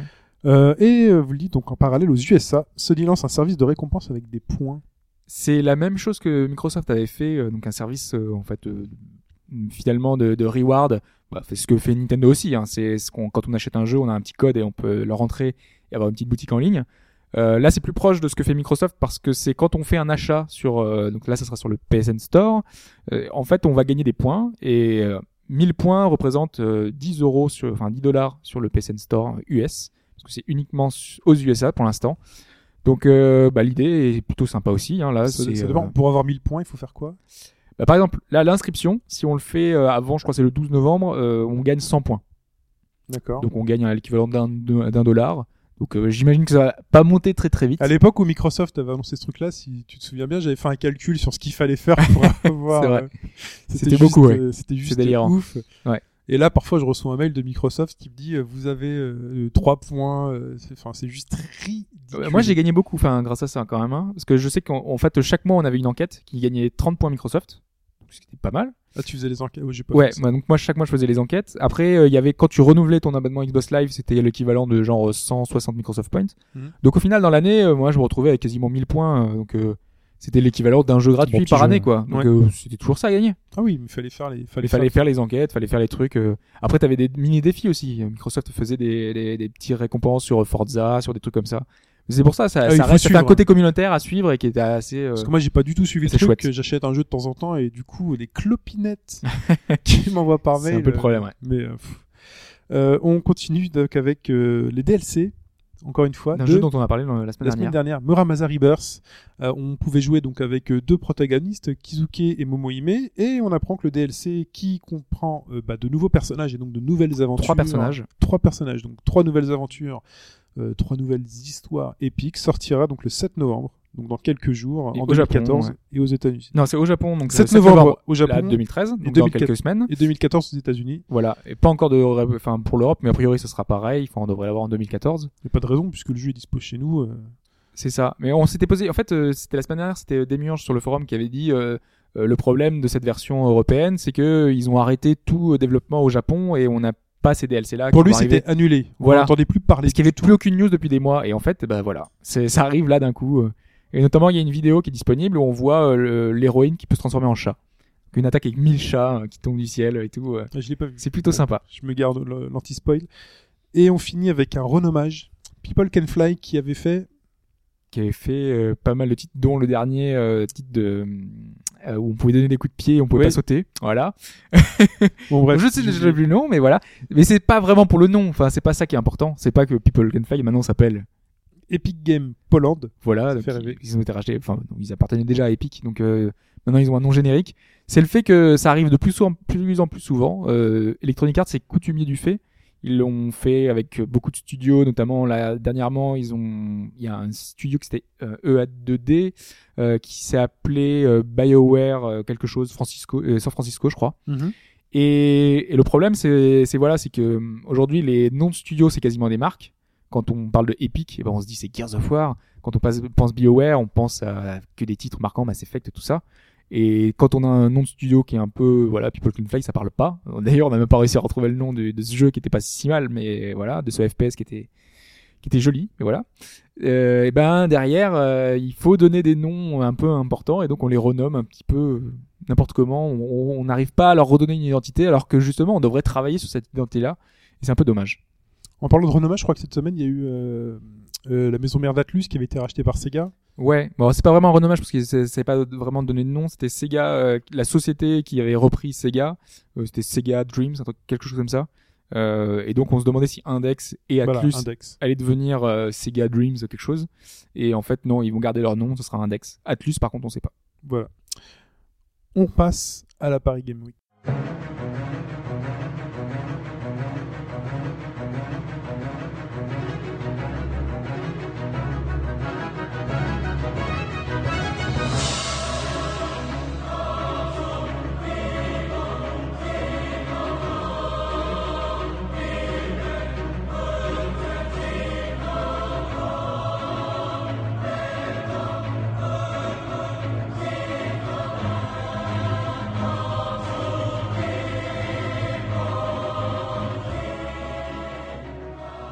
Et on ouvre ce compte rendu de la Paris Games Week avec un extrait sonore donc de Bayonetta. Pourquoi? Parce que euh, la Paris Games Week, quand on rentre dedans, si on a la chance de pas faire la, trop la queue et qu'on n'est pas parti avant, On n'est pas plaqué contre les vitres, voilà, et qu'on se fait pas taper dessus avec une béquille, qu'on voit pas Moïse. ouvrir la foule en deux. il, a ouvert, il a ouvert un mec en deux d'ailleurs. Ça, il s'est contenté d'un mec, il l'a ouvert en deux. Euh, donc on arrive directement euh, sur le stand Nintendo qui nous accueille les bras ouverts, les pads ouverts et euh, un des premiers stands sur lesquels nous nous sommes jetés. Ouais. Et euh, donc Faut- en préambule, quand même, faut expliquer Ouais. que le, le, le, le salon est plutôt grand. On va dire plutôt, hein, parce que c'est pas non plus immense, il y a plus Non. grand. Mhm. Mais euh, c'est très restreint. En fait, c'est très grand, mais on c'est pas forcément une partie dans laquelle on est allé le mardi. Moi, j'y suis retourné deux heures un soir.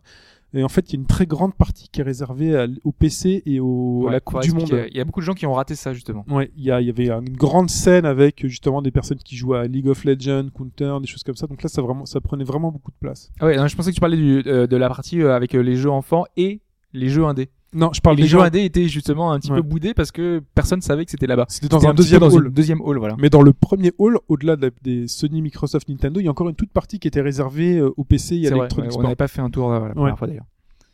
Voilà.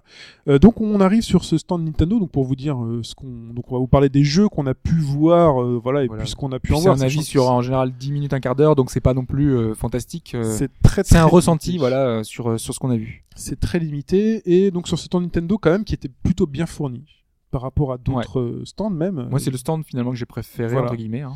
vraiment plutôt bien fourni. On a déjà Bayonetta 2 sur Wii U. Vous voulez Euh, voir ce que ça donnait au gamepad? Voilà. Et donc au gamepad, qu'est-ce que ça donne? Bah le gamepad n'apporte dans cette démo pas grand-chose puisque c'est juste une reproduction de ce qu'on voit à l'écran et sur le gamepad. Donc C'est euh, ça. On avait le, le même le même écran que, Oui. qu'à la télé sur le sur le gamepad. Donc C'est une rien de version, plus. une version développement ou sera comme ça la version finale? Alors c'est une bonne question, mais a priori c'est ce sera comme ça. C'est quand même inconcevable. Ouais. c'est Je sais pas, il y, a pas quelque chose à mettre là-dedans quand même. Je sais pas. Oh, il y aura sûrement un truc, appuie sur Start, tu pourras certainement toucher l'écran. Je euh. pense que ouais, il y aura peut-être des moments. En tout cas, c'était pas présent dans la démo. A priori, il y a peut-être un mode de jeu où tu peux jouer avec le gamepad en touchant l'écran pour déclencher des combos, des choses comme ça. Voilà, bon. C'est Mais- moche ça. ouais. Mais c'est pas une bonne idée. hein. Mais tu sais, c'est comme, euh. C'est pour ça. Au moins, ça montre que le jeu est jouable sans. Voilà, on parlera de Mario Kart euh, juste après si tu veux. c'est- mais- Donc c'est très bien. Le jeu Wii U se joue comme s'il n'était pas un jeu Wii U. C'est ça. Et en Oui. soi, c'est une excellente nouvelle. Et c'était beaucoup, beaucoup des gens avaient des craintes là-dessus. On se disait, Non, mais euh, tu m'étonnes pour Bayonetta. t'as le gamepad, Ouais, t'es obligé de faire un truc au gamepad. Ouais, ouais. Bah non. Voilà, non, pas du tout. Et donc, euh, pour y avoir joué, euh, ben, on est. Comment dire On- Dans ces petits souliers. On retrouve exactement ce qu'on connaissait sur Bayonetta. Donc, ce jeu les cheveux courts. est très bien. Elle a les cheveux courts. Euh, on a une phase, euh, voilà. Donc on a une phase what the fuck. On est en, en train de surfer sur un avion de chasse. Enfin, il y a deux avions de chasse. Donc nous, on est debout dessus, on se tape, hein, normal. Euh, On atterrit euh, ensuite, voilà, on tape des, un boss sur un train qui est plutôt plaisant, mais on retrouve vraiment tous ces réflexes. L'esquive, les combos sont les mêmes, hein, voilà. Les finishes avec les grands, le grand pied géant qui sort, le point géant qui sort. Euh, et là aussi, Avec le gros, enfin ses cheveux qui se transforment en une espèce de gros monstre qui, a- qui avale les autres. euh, Voilà. Pareil. Donc l'attaque apothéose, d'ailleurs, euh, petit euh, truc à noter dans cette démo, c'est qu'on affronte euh, notre propre attaque apothéose pendant, euh, pendant cette démo. Apparemment, il y aura une histoire autour de, enfin, une espèce de, de double des personnages, euh, le Ouais. côté obscur des, des personnages. Donc on voilà. voit que Jeanne qui se dédouble un petit peu. Voilà, donc on retrouve Jeanne aussi, donc dès le début de, Ouais. de cette démo, euh, voilà, qui a- elle, elle, ses cheveux ont poussé, j'ai l'impression. C'est possible. Voilà.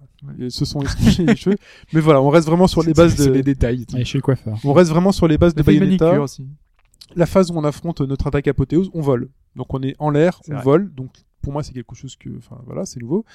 Mais au-delà de ça, vraiment, Je crois que t'étais pas emballé d'ailleurs enfin, au début, parce que t'as commencé par ça en fait. euh, T'étais en l'air et tu euh, Ah oui, frappais. euh, En fait, je prends la démo à la suite de Pipo qui était avec nous et Ouais. euh, qui lâche la manette. Je fais bon, attends, je reprends et là, je me retrouve en l'air et je fais attends, je suis en pilotage automatique. elle se déplace toute seule, c'est un peu pourri. J'ai recommencé la démo du début et en fait, on retrouve vraiment. Donc là, on est au sol, on a ses esquives, ses combos et tout est tout est bien.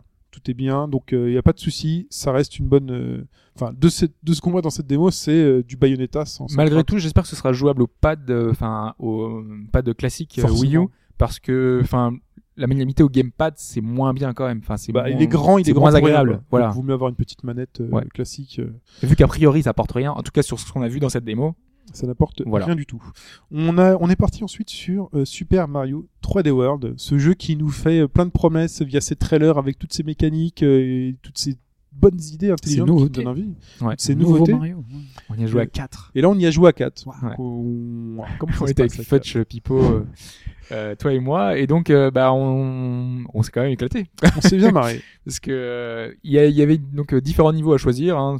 Comme souvent chez Nintendo sur les démos, on a euh, les choix entre les différents niveaux possibles. Et euh, on a fait un niveau assez classique de, de Mario où on se baladait sur des plateformes.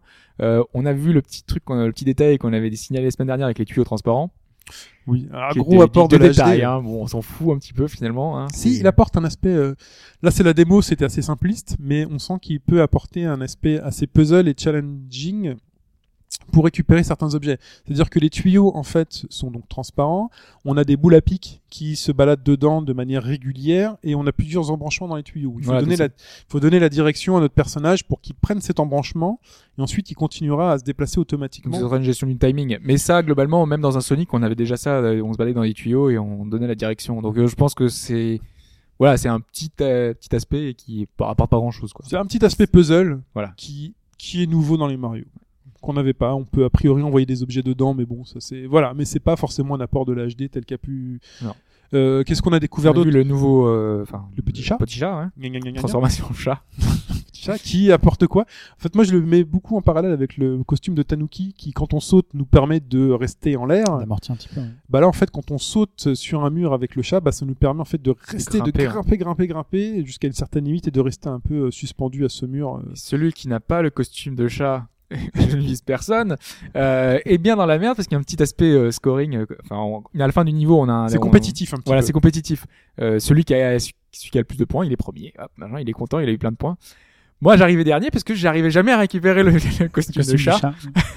Et toi, Et qu'on te balançait dans les trous, etc. Euh, donc du coup, bah voilà, ils- eux, ils, ils speedaient toujours et donc la caméra suit entre guillemets le premier, premier. et euh, donc du coup, toi, t'es toujours euh, à l'ouest, tu te transformes en bulle toutes les deux secondes, t'es obligé de réapparaître toutes les trois secondes. euh, voilà, c'est. C'est un c'est coup à prendre, c'est un coup à prendre. Il faut comme ça, c'est le skill, c'est ça. Voilà. Non, parce que les niveaux en plus, ils sont faits de façon à ce qu'il y a beaucoup de, de verticalité, donc du coup, tu te balades dans des, tu sautes partout. Il y avait euh, beaucoup aussi beaucoup d'endroits où on se disait attendez on n'est pas allé de ce côté-là, il y a Voilà. peut-être quelque chose de caché, puis finalement quelqu'un d'autre s'en foutait, partait, partait aller chercher ses pièces Ouais. et ses cloches, donc voilà. Et du coup, voilà, l'aspect, je trouvais, euh, enfin, coop local est assez sympa, c'est assez poussé. Ils ont, ils ont donné les moyens de pouvoir euh, s'amuser. On peut se jeter les uns les autres. Mm.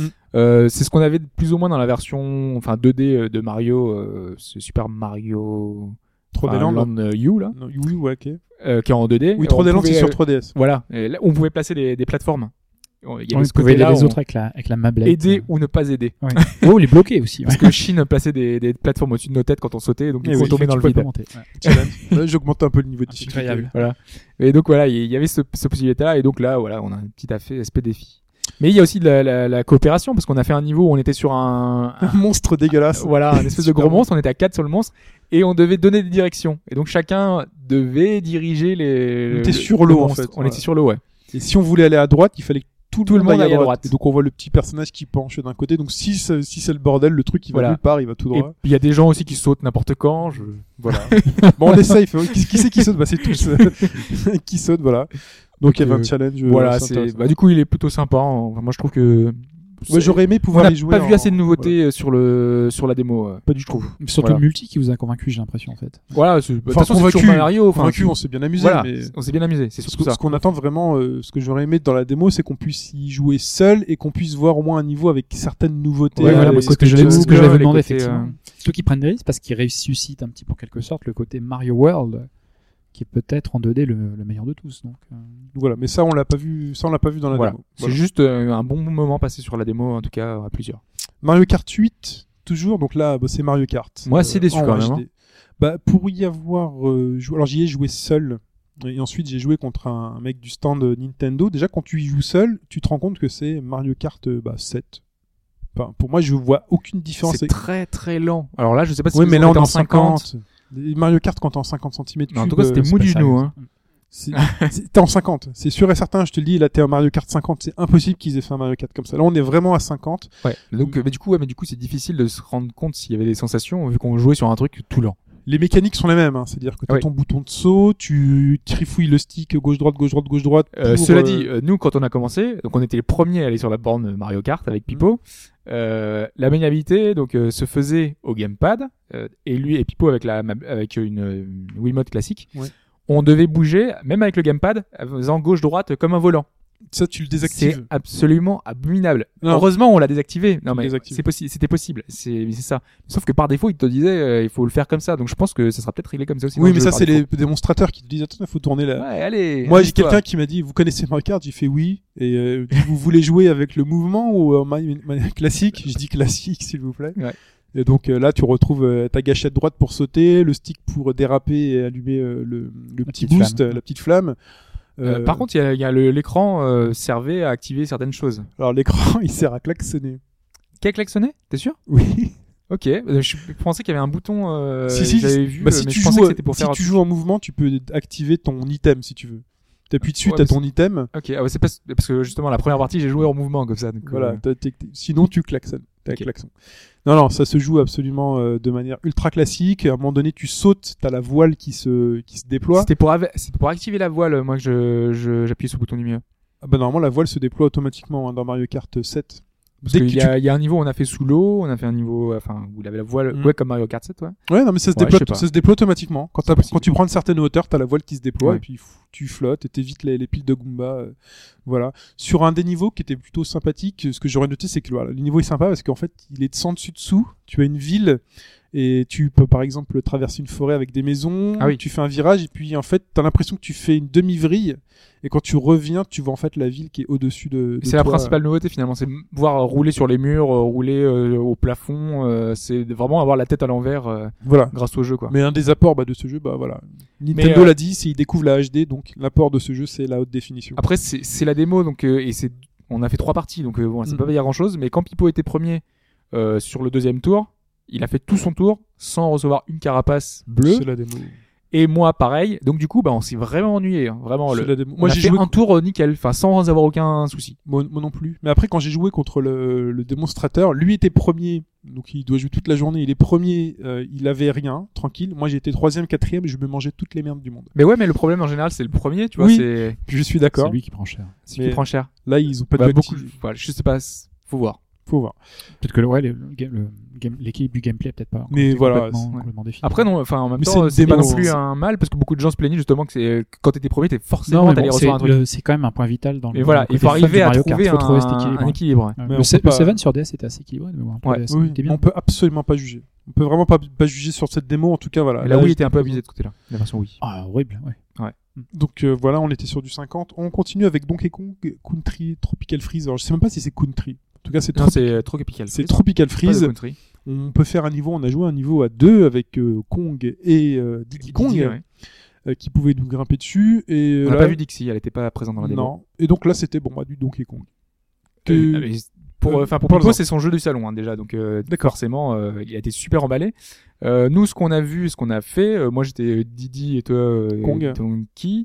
Euh, bah ouais, c'est vrai que globalement la, la formule est réutilisée exactement, donc c'est le même jeu à la perfection près. Euh, C'est un jeu super addictif, super précis, super euh, pointilleux où tu tu arrivais à gérer tes sauts euh, vraiment au millimètre euh, avec euh, une difficulté qui est, qui est présente hein, parce que c'est pas simple. Ah bah, Euh, on n'a pas réussi à récupérer. t- On a voilà. fait le niveau, on n'a pas récupéré toutes les lettres, et on n'a pas récupéré toutes les pièces avec du puzzle. plein de trucs à trouver de partout, voilà, des Voilà. bonus, euh, avec euh, toujours les espèces de Du mini classique. stages. euh, Ouais. C'est très classique. Euh, je- la démo était très classique en tout cas, euh, mais ça donne envie quand même. Oui, c'est un, Voilà. c'est un très Non, c'est bien. Aut- Autant Mario est devenu la franchise un petit peu casual, euh, plateforme chez Nintendo, autant Donkey Kong a un petit peu retrouvé ses lettres de noblesse en C'est devenant le, jeu, le jeu plein de défis quand même. Même si la version 3DS la proposait version le mode 3DS, facile. il y a euh, un mode facile. mais le mode facile euh, qui ne donnait pas un truc plus facile, c'était juste qu'il donnait en, gros plus de plus, plus de d'essais, quoi. ouais, ouais, plus de droit à te prendre un, Voilà. un truc en pleine tête. Mais là, on aurait, Qui reste difficile quand même. hein. Ouais, c'est ça. on aurait tout aussi bien pu finir le jeu en allant tout droit, enfin le niveau en allant tout droit et sans chercher à choper les pièces et les lettres.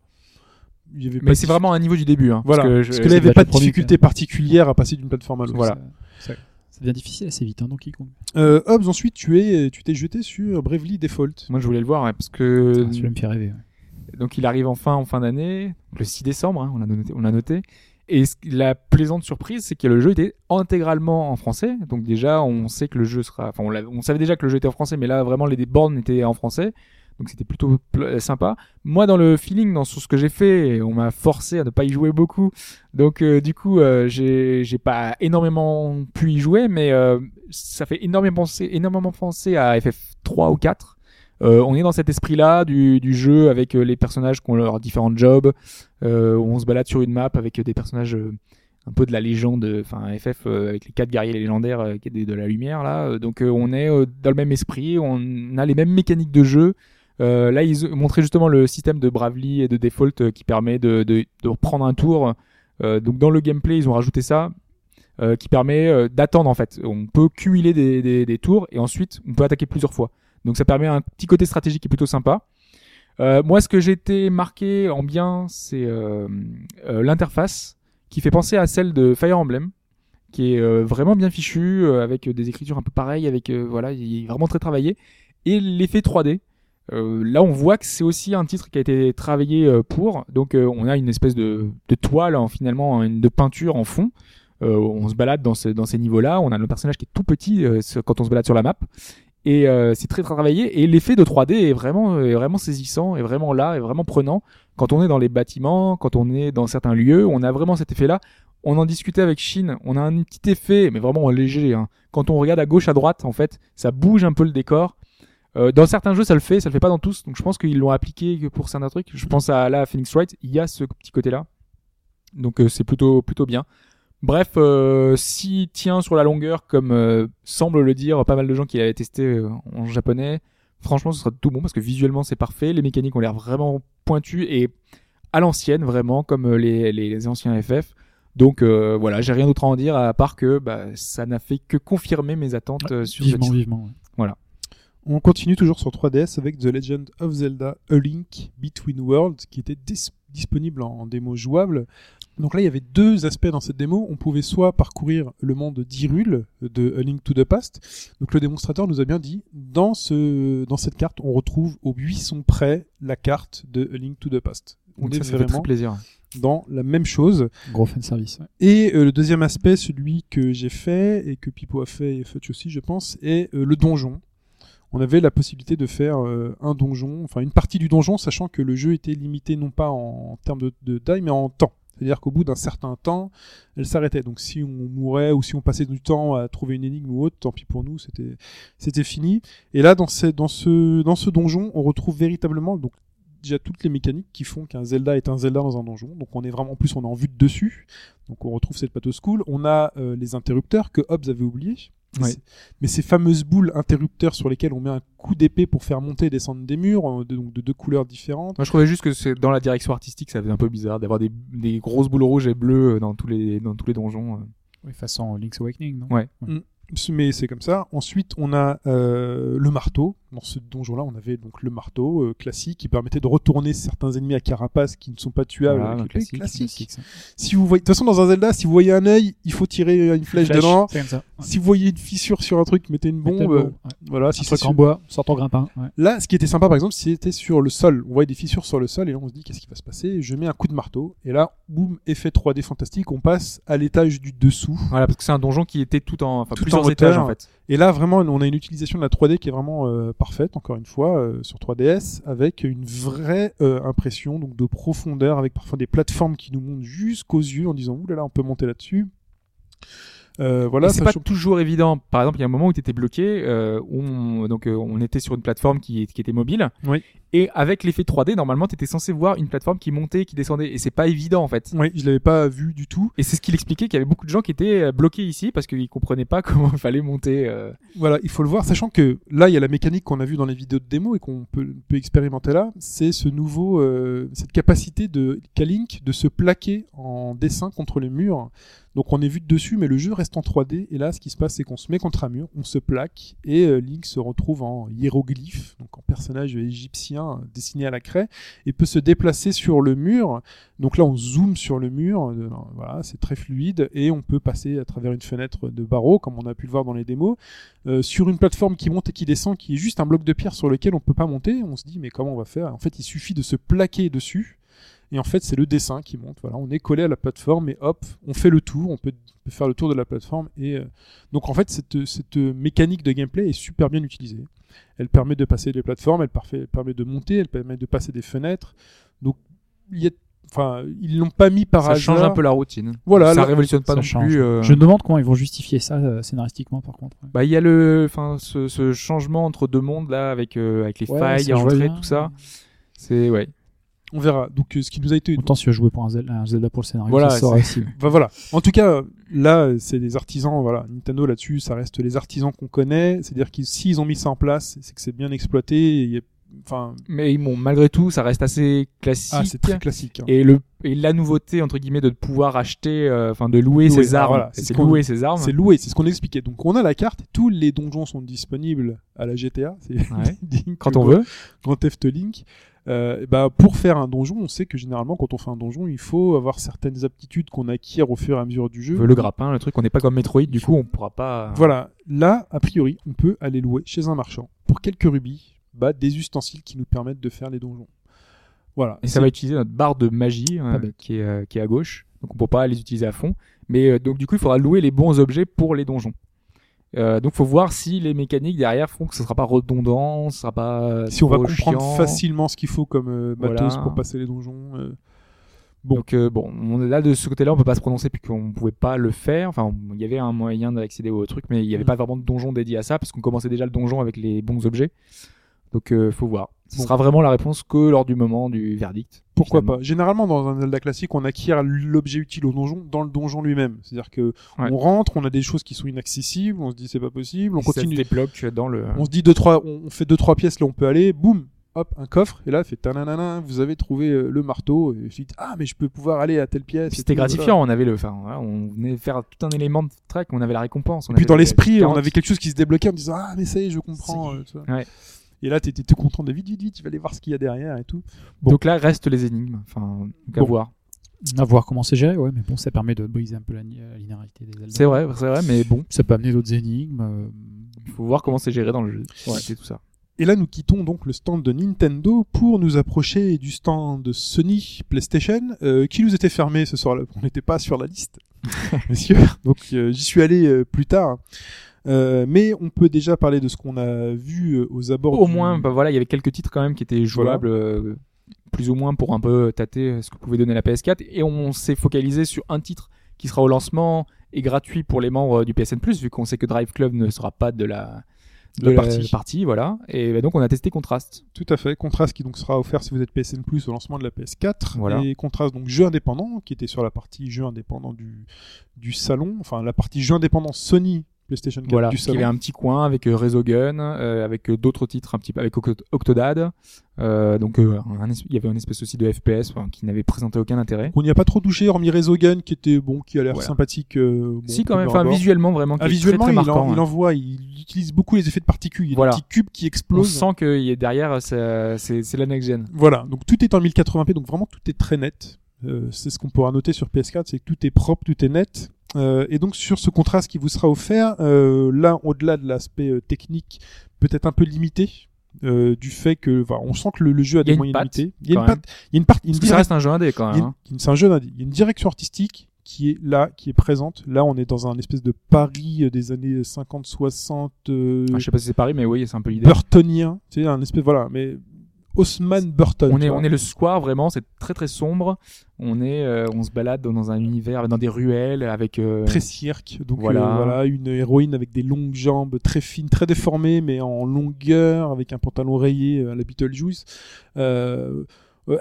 Techniquement, elle flotte un peu sur le sol. On se dit, ah, il y a peut-être quelques ajustements à faire, mais en mais fait, il y a le des concept, beaux effets lumineux, il y a des trucs comme ça. Mais le concept de ce jeu rejoint un peu celui de Zelda, A Link Between euh, Worlds. Et tant d'autres, hein, parce que c'est Et pas les d'autres. premiers. hein, pas les premiers. Euh, où la capacité de cette jeune demoiselle est capable donc de euh, se mettre contre un mur euh, et de se transformer en ombre. Et donc, euh, quand, quand je dis en ombre, c'est pas en notre cas, c'est en ombre, ombre, ombre chinoise.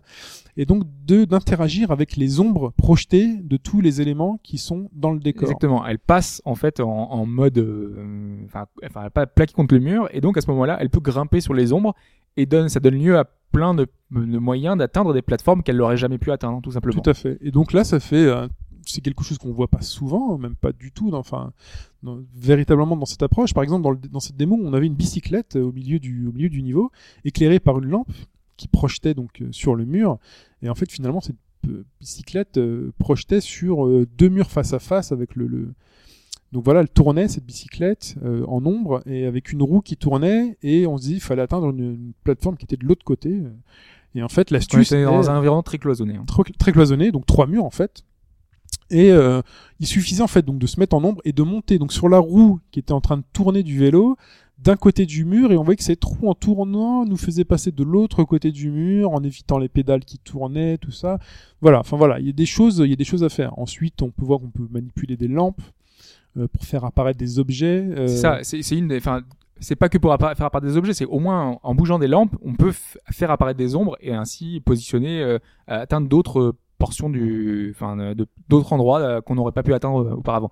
Même si là, c'était pas présent dans cette démo-là, le fait de manipuler les euh, les lampes faisait simplement apparaître certaines ombres pour faire jouer certains événements.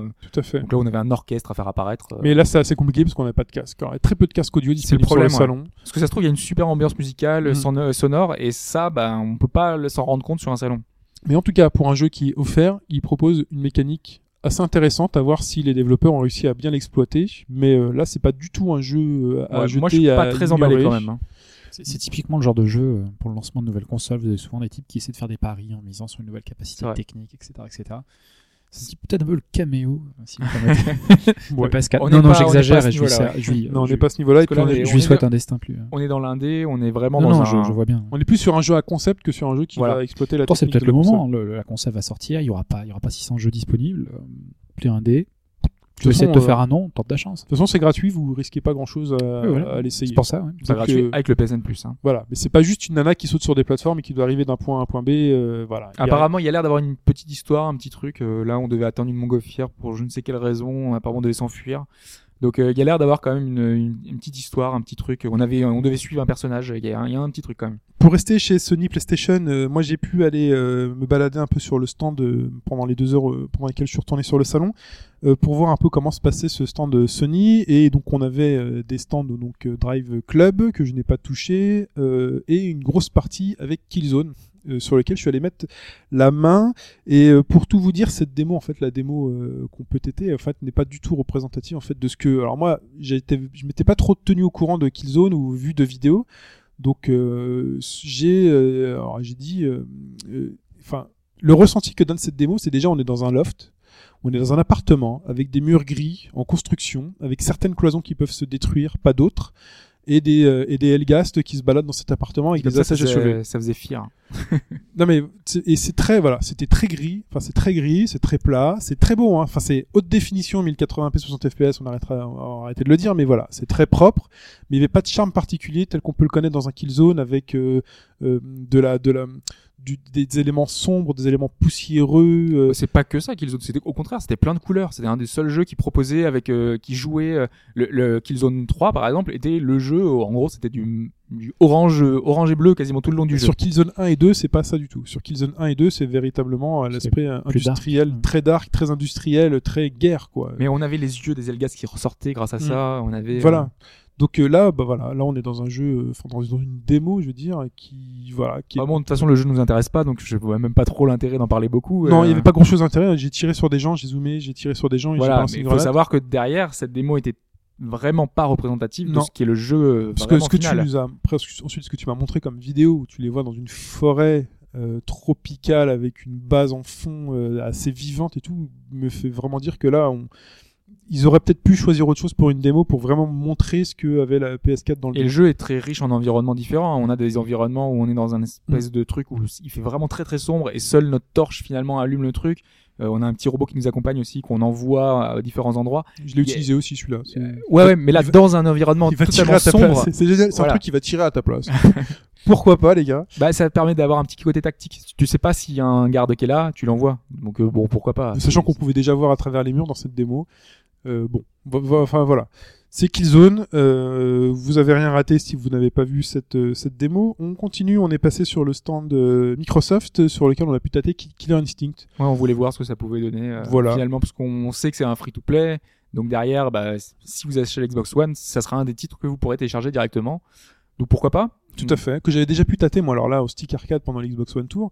Là on a retaté euh, cette fois-ci à la manette. Alors euh, carton rouge à Microsoft qui euh, sur son stand avec ses jeux euh, ultra HD met des écrans de 15 pouces. C'est vrai. Euh, dégueulasse. C'est juste enfin pourquoi Pas, pas, pour tous les jeux, hein, mais pour certains. ouais. Voilà, pour la 90% de ce qui était présenté sur le stand, Forza, Killer Instinct et Rise pas ces écrans-là. si je si, crois. Rise c'est les mêmes écrans, je suis allé voir, c'est les mêmes écrans. Des tout petits écrans 15 pouces. Je sais qu'en tout cas, enfin, par exemple, pour Dead Rising, il y avait un écran géant, il y avait des trucs comme ça. Mais ça, c'était uniquement pour la démo. C'est Voilà. l'écran géant parce que là, tu pouvais pas y jouer. C'était des démonstrateurs. hein. Bon. Alors pourquoi pas? Alors Killer Instinct, bah, c'est un bon jeu de baston. Vraiment, euh, il a des bonnes bases. Euh, ça se joue comme un Street 4 dans un premier dans un premier temps. C'est-à-dire que là, vous serez absolument pas dépaysé. Alors attends, euh, plutôt dit que ça se joue comme Kill Instinct original, parce que Ça moi se- j'y ai jamais joué.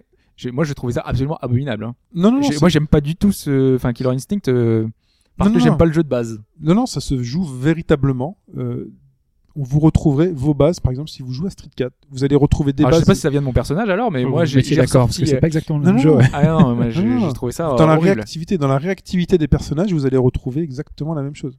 Le personnage est très lourd déjà, il retombe comme s'il était un gros pâté. Ah mais ça dépend des personnages. Hein. Si tu joues avec un Gief et, euh, entre un Gief et un El Fuerte, tu trouveras pas la même. euh, Mais ce que je veux dire, c'est vraiment dans la base, c'est-à-dire dans la réactivité des coups, la vitesse à laquelle les coups vont sortir, mais déjà, les enchaînements. euh, 260 fois plus de vie, donc du coup, euh, bah, Alors pourquoi on a t'as 260 fois plus de vie ça s'enchaîne pas. Parce que Killer Instinct, euh, à partir du moment en fait où on passe le stade où on se dit ok, ça joue comme un jeu de combat tout à fait classique et tout à fait honorable, c'est un jeu de baston qui se joue à base de combos. Et quand on dit combo, c'est combo, Combo, combo, hein. combo, combo. Hein. C'est c'est très long. Quand vous regardez la liste des coups, vous avez les phases qui vous permettent de commencer un combo, les phases qui vous permettent de le peupler au milieu et les phases qui vous permettent de le conclure. Et on arrive facilement à 30, 40, 50, 100 coups dans le combo. Et euh, quand vous faites ça euh, une fois dans un, jeu, dans un jeu de baston classique, la barre elle est morte. Là, la barre de vie est très longue justement pour permettre d'enchaîner, d'enchaîner et d'enchaîner les combos et que les, du combat ne dure pas 3 minutes. C'est pour ça que je te disais que c'était pas, enfin pour moi c'est pas Street 4 parce que Street 4 moi j'ai un plaisir immédiat à jouer parce que je sais que je peux gagner en, en 30 secondes Ah, oui. alors que là dans, dans, euh, dans le jeu on a fait une partie qui a duré deux minutes t'étais même pas mort j'ai passé la manette à Fudge euh, et euh, faire un relais pour finir un combat. c'est c'est un peu ça Moi, j'ai tous fait tourner. passe mon tour. Et, et le truc c'est que bah, j'enchaînais les coups, d'accord, mais euh, mais j'arrivais pas à trouver de feeling. Après moi c'est juste parce que je suis pas très très fan de Killer Instinct. Je pense que si je me travaillais ça, euh, voilà, il y aurait sans doute un plaisir à réussir à enchaîner tout ça.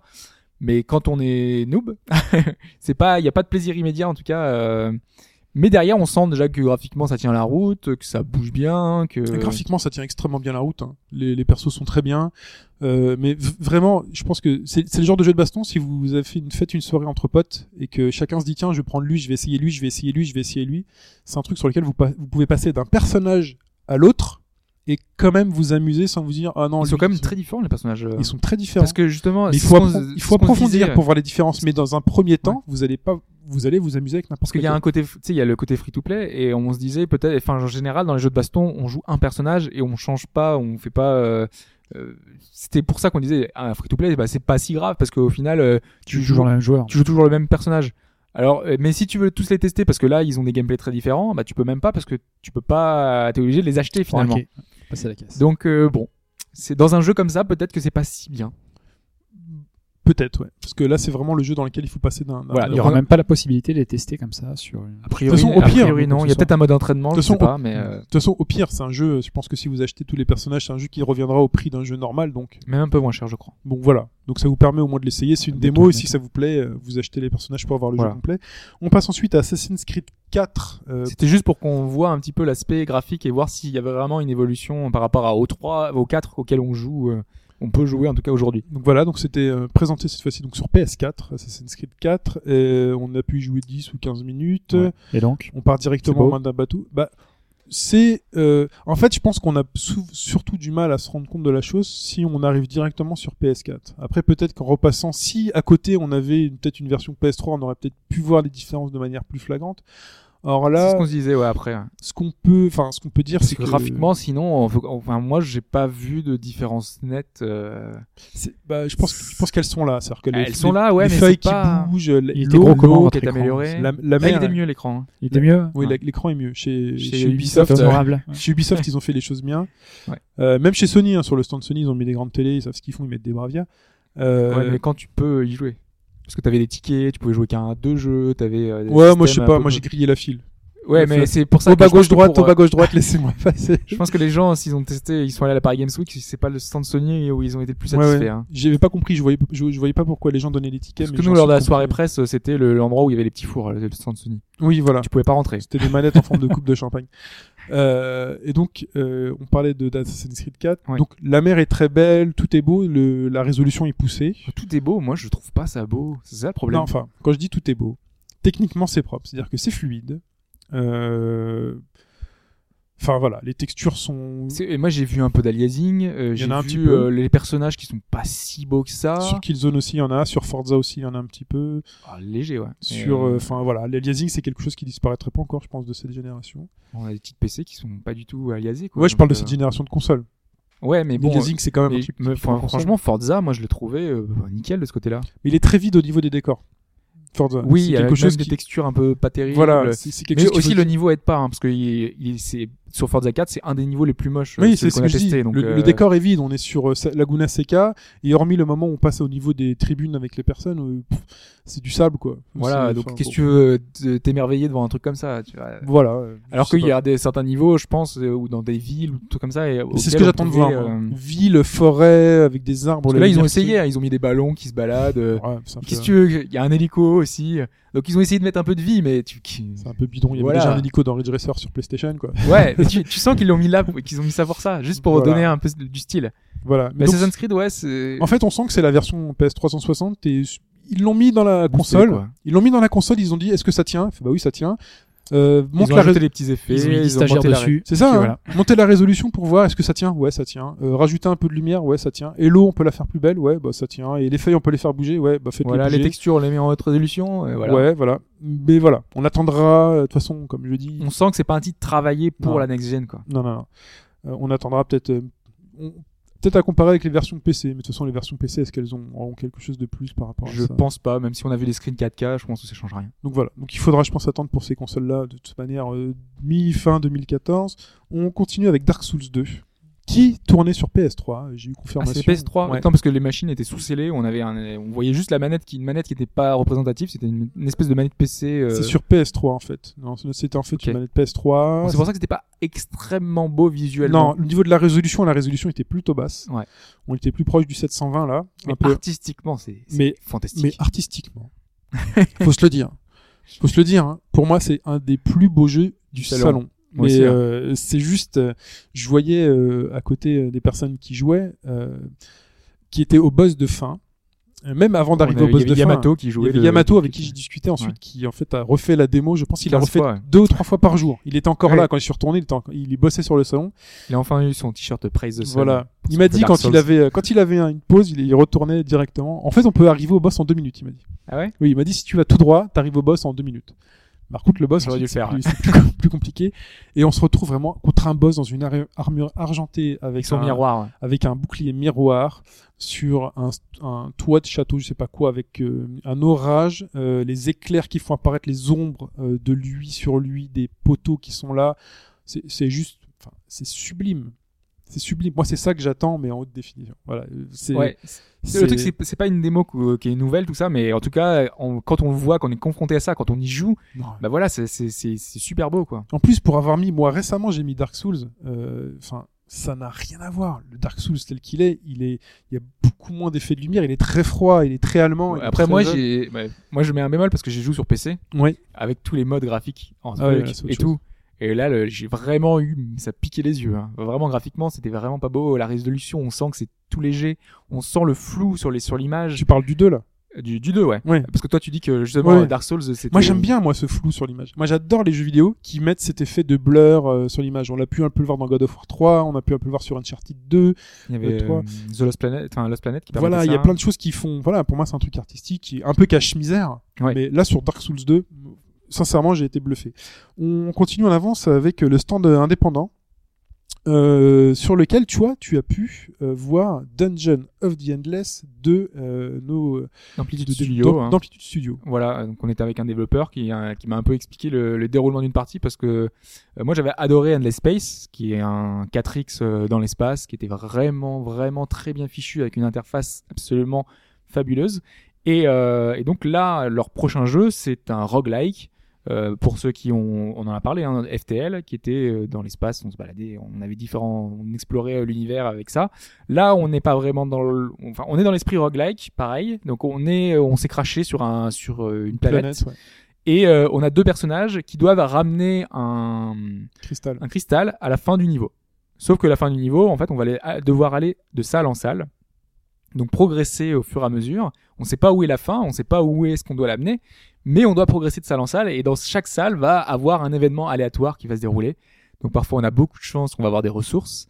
Parfois on a beaucoup de malchance, on va avoir des gros ennemis euh, bien méchants. euh, Sachant que les ennemis peuvent aussi apparaître non pas dans la salle Ouais. que tu viens ouvert, mais qui Mais derrière toi aussi. Derrière toi dans les autres salles que tu avais déjà ouvertes. Exactement. Et ils ne t'attaquent pas que toi, ils attaquent aussi ton cristal. Et ton cristal, en général, tu le laisses euh, au point de départ pour pas justement qu'ils attaquent que ton cristal.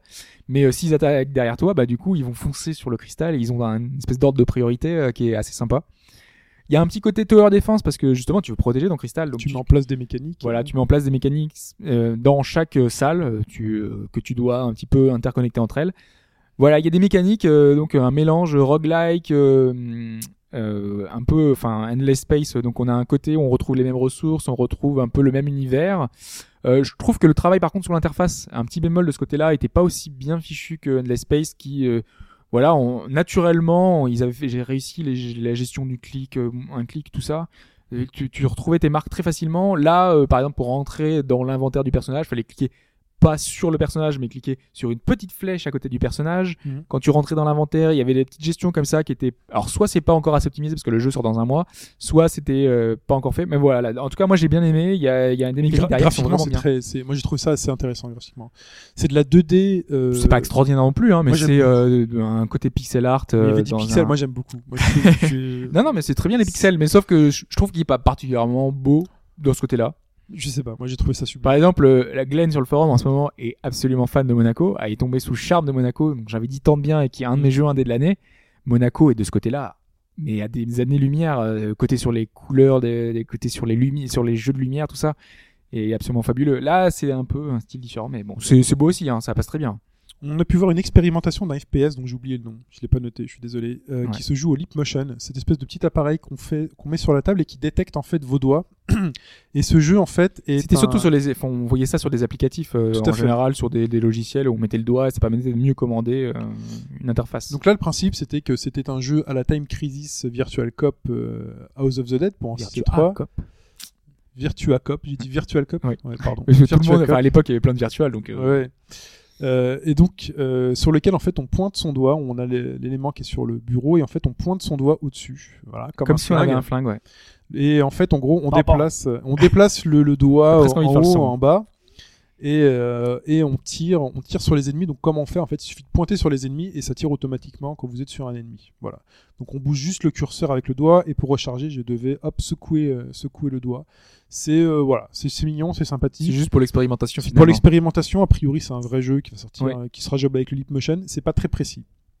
Voilà, là, la précision du Leap Motion n'est pas supérieure à ce qu'on peut voir sur un Kinect, par exemple. C'est euh, bon. Bah, le truc, c'est que les mécaniques ne s'y prêtent pas forcément, je trouve. non, Enfin, et puis sachant, voilà, et parfois ça décroche. Donc si, si j'ai eu le malheur à un moment donné de déplacer mon doigt et de le remettre et Parce a que une phase de, une phase de repose-toi, tir- repose ton bras. Parce que normalement, c'est, si Ouais. tu tiens une heure comme ça, c'est pas possible.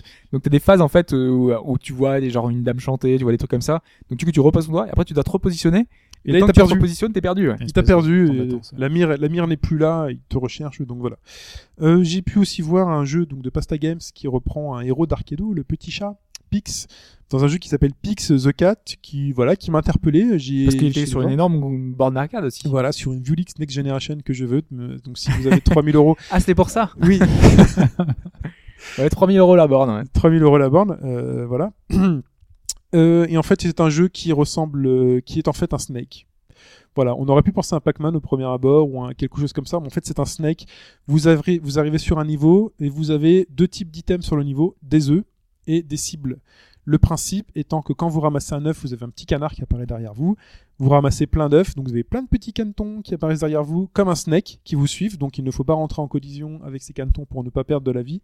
Et ensuite, il faut amener chaque caneton dans une cible. Donc euh, si vous passez dans un panel de cibles, voilà, les canetons disparaissent et donc. euh, Et Donc c'était sympa ou c'est parce que là ça a l'air assez non. anecdotique. donc, Dans euh, le contexte, dans le il y a un vrai aspect puzzle, c'est-à-dire dans l'ordre dans lequel il faut choper les œufs qui se transforment en canetons et l'ordre dans lequel on va balayer euh, le, les, les cibles. Pour, ce euh, sera dispo sur quelle plateforme du coup? Ce sera dispo sur console. arcade. ce sera dispo sur. XBLA et PSN. Voilà, sur console. J'y m'a pas donné la, la, la, la plateforme précise, mais ce sera sur console. J'ai dit, mais c'est aussi un jeu qui pourrait très bien être sur téléphone, puisque sur téléphone, cet aspect puzzle est intéressant. Il dit, il marche sur, sur téléphone déjà, mais pour l'instant, non. Donc, euh, en fait, ce qui est intéressant, c'est que l'aspect puzzle et stratégique dans ce jeu, c'est qu'il faut vraiment aller faire les choses dans un certain ordre. Donc, choper tous les œufs dans le bon ordre pour pas rentrer en collision avec soi-même, comme dans un Snake, et ensuite aller tous les déposer tout de suite.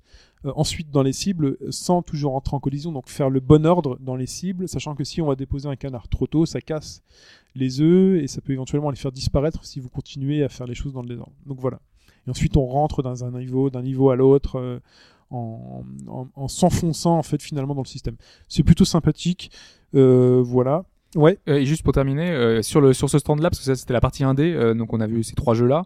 Il y en avait pas mal d'autres. Hein, J'ai vu euh, Trop Bot aussi qui était euh, ouais, ouais, qui sympathique. est plutôt euh, non, c'est vraiment un bon jeu d'ailleurs. Et euh, on avait euh, Frédéric Rénal qui était présent pour présenter euh, le remake de Little Big Adventure sur iOS. Donc euh, ceux qui n'ont pas connu euh, LBA, qui est un excellent jeu, euh, bah, ça peut être l'occasion de, grâce à Dotemu, de, de, de jouer à celui-là. Voilà très bien donc voilà pour cette Paris Games Week euh, bon ben Euh, globalement, c'était pas fameux, fameux quand même. non non non c'est assez compliqué en plus de se faire un jugement sur 10 minutes sans son des petits écrans Bon après ça c'est Euh, c'est- à chaque salon, hein, mais c'est au niveau de l'organisation. Là c'était un peu le bordel. Même nous avec journalistes, euh, ça ne servait à rien un peu, il y avait beaucoup de monde. euh. Là en plus apparemment c'était encore plus bondé les autres jours, même le jeudi qui était censé être le moins Mm. Euh, visité. Et finalement il y avait toujours autant de monde. Euh, Il y a les manettes qui étaient détériorées. Euh, on a vu ça sur les manettes next gen, sur la PS4 qui avait les sticks qui étaient abîmés. Sur la P- sur la Xbox One, on avait les manettes qui comm- enfin le, le plastique qui commençait un peu à fondre. Donc on se dit avec une utilisation intensive, qu'est-ce que ça va être?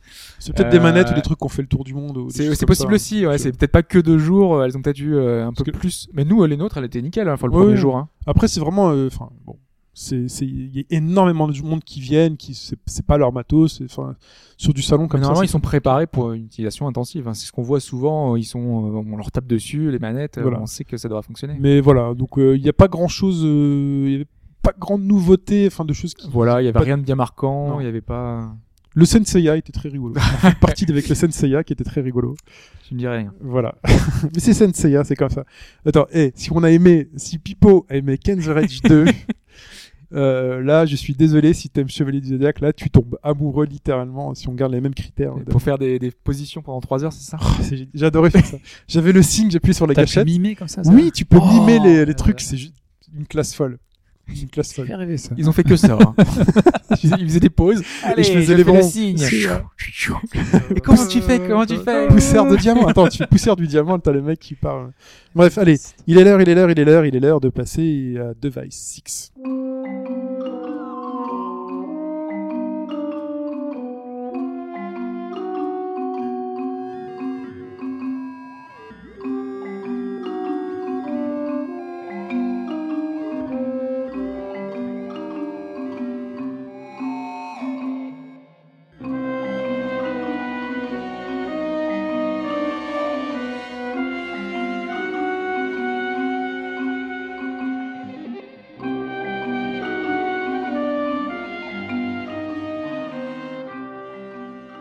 Device 6, messieurs, euh, jeu on- dont on a parlé, donc tu m'as appris l'existence la semaine dernière, euh, Hobbs.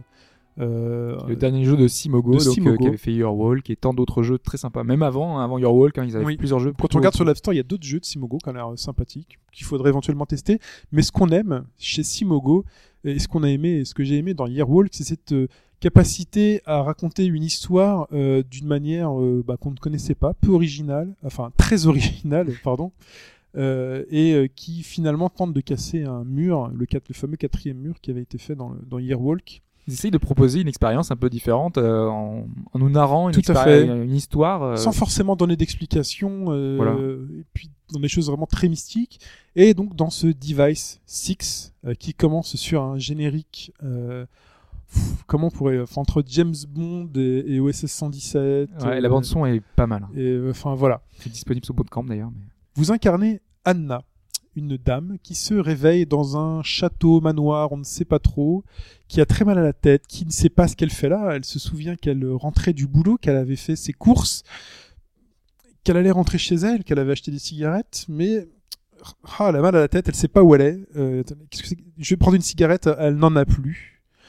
Euh, elle est dans un manoir, elle regarde par la fenêtre, elle voit un phare au loin, elle ne sait pas, elle se lève, elle arrive, elle voit une porte qui est fermée, euh, elle voit des dessins sur le mur, des photos, elle ne sait pas trop où elle va. Elle arrive dans une salle, elle est remplie de mannequins avec du son. Elle ne sait pas ce qui se passe et elle essaie de comprendre et elle voit des mécanismes à actionner et elle se dit qu'elle doit avancer. Et là, vous êtes dans Device 6. Euh, un pitch, comme on pourrait en connaître dans n'importe quel jeu, vous ne savez pas qui vous êtes, vous êtes amnésique, vous cherchez à savoir euh, ce que vous faites là et ce que vous devez faire. Euh, et là où est fort Simogo, c'est qu'il nous propose encore un truc jamais vu, une expérience donc dans Earwalk, on était dans un point and click dans lequel on se baladait dans un décor. En touchant des éléments du décor, on activait certaines choses, il fallait se débrouiller pour comprendre ce qui se passait, déchiffrer certains codes et autres. Les interactions étaient très légères. Hein. Voilà. Mais c'était suffisamment profond pour que les, les énigmes soient là et qu'on se dise attends, ça, ce dessin sur ce mur, c'est un indice, forcément. Si je la lis avec tel autre dessin, ah, mais je vois la solution, il faut que je tourne trois fois la tête dans ce sens-là. Là, en fait, euh, ce qui est fort dans ce, dans ce Device 6, c'est que vous n'avez pas d'éléments graphiques, euh, vous n'avez pas autant d'éléments graphiques que dans un Airwalk, vous êtes dans un livre. Ce qui apparaît à l'écran est un livre vous avez du texte. Vous défilez au début, vous commencez, vous défilez du texte du haut en bas sur votre iPhone. Vous lisez, et au fur et à mesure où vous lisez, par exemple, vous allez lire une clochette sonna, et puis hop, faut jouer avec le son, très important. Et vous entendez une sonnette qui, qui sonne. Vous continuez, vous dites, Anna avance dans le couloir, elle monte les escaliers, et là le texte change de sens. Ah, il faut tourner le téléphone de manière euh, horizontale. Et là on lit, le texte se déroule sur une ligne, et le texte descend, la phrase d'après, le mot d'après monte en formant un escalier, et plus on défile en lisant les mots, plus on entend les pas d'Anna. Moi, ça me rappelle Poc. ce qu'on avait dit pour, le- pour euh, euh, Lost Odyssey, qui avait cette façon de mettre euh, les mots avec un, fond sonore et avec des mots qui étaient ben, les mots en emphase qui bougeaient. Euh, on avait différents moyens comme ça qui étaient. Mais là, Là, ça on doit est- être puissance 1000 quoi. Là, on est tellement au-delà. Mais déjà, c'était très fort. Ouais, Moi, oui. c'est ce qui m'avait marqué. Hein. Mais là, en fait, comme on déplace le texte, vous vous déplacez dans un monde, vous vous déplacez dans le texte. Le niveau dans lequel vous vous déplacez, c'est le texte. Si vous voulez descendre l'escalier, il va falloir redescendre la phrase dans laquelle elle- qui, qui raconte ça dans l'autre sens. On va revenir en arrière pour voir ce qu'il y avait dans cette salle-là, relire un indice.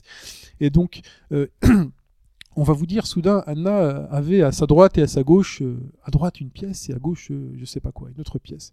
Et vous avez le texte qui va partir à droite et puis une autre partie du texte qui Ça va partir comme un calligramme. à, à- à- à gauche. Et là, vous allez aller à gauche et vous allez entendre les pas qui avancent.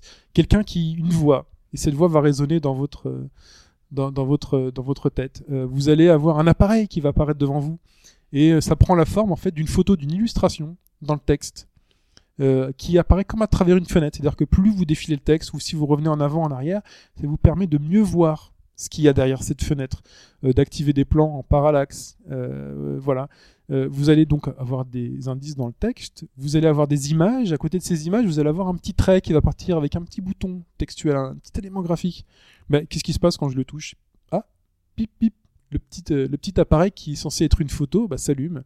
Ah, mais je peux changer les chiffres sur cet appareil, je peux activer euh, des switches. Pip pip pip, voilà. Et vous euh, essayez de comprendre ce qui peut se passer. Vous arrivez à la fin du chapitre, vous êtes bloqué face à une porte close.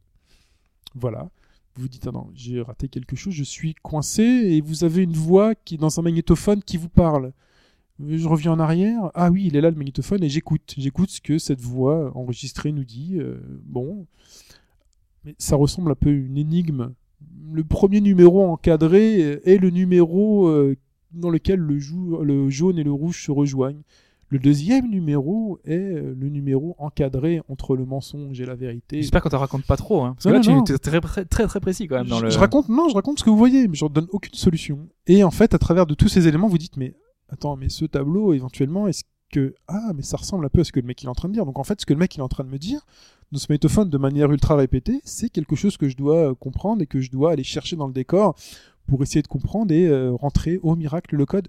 La porte s'ouvre. Chapitre 2, messieurs.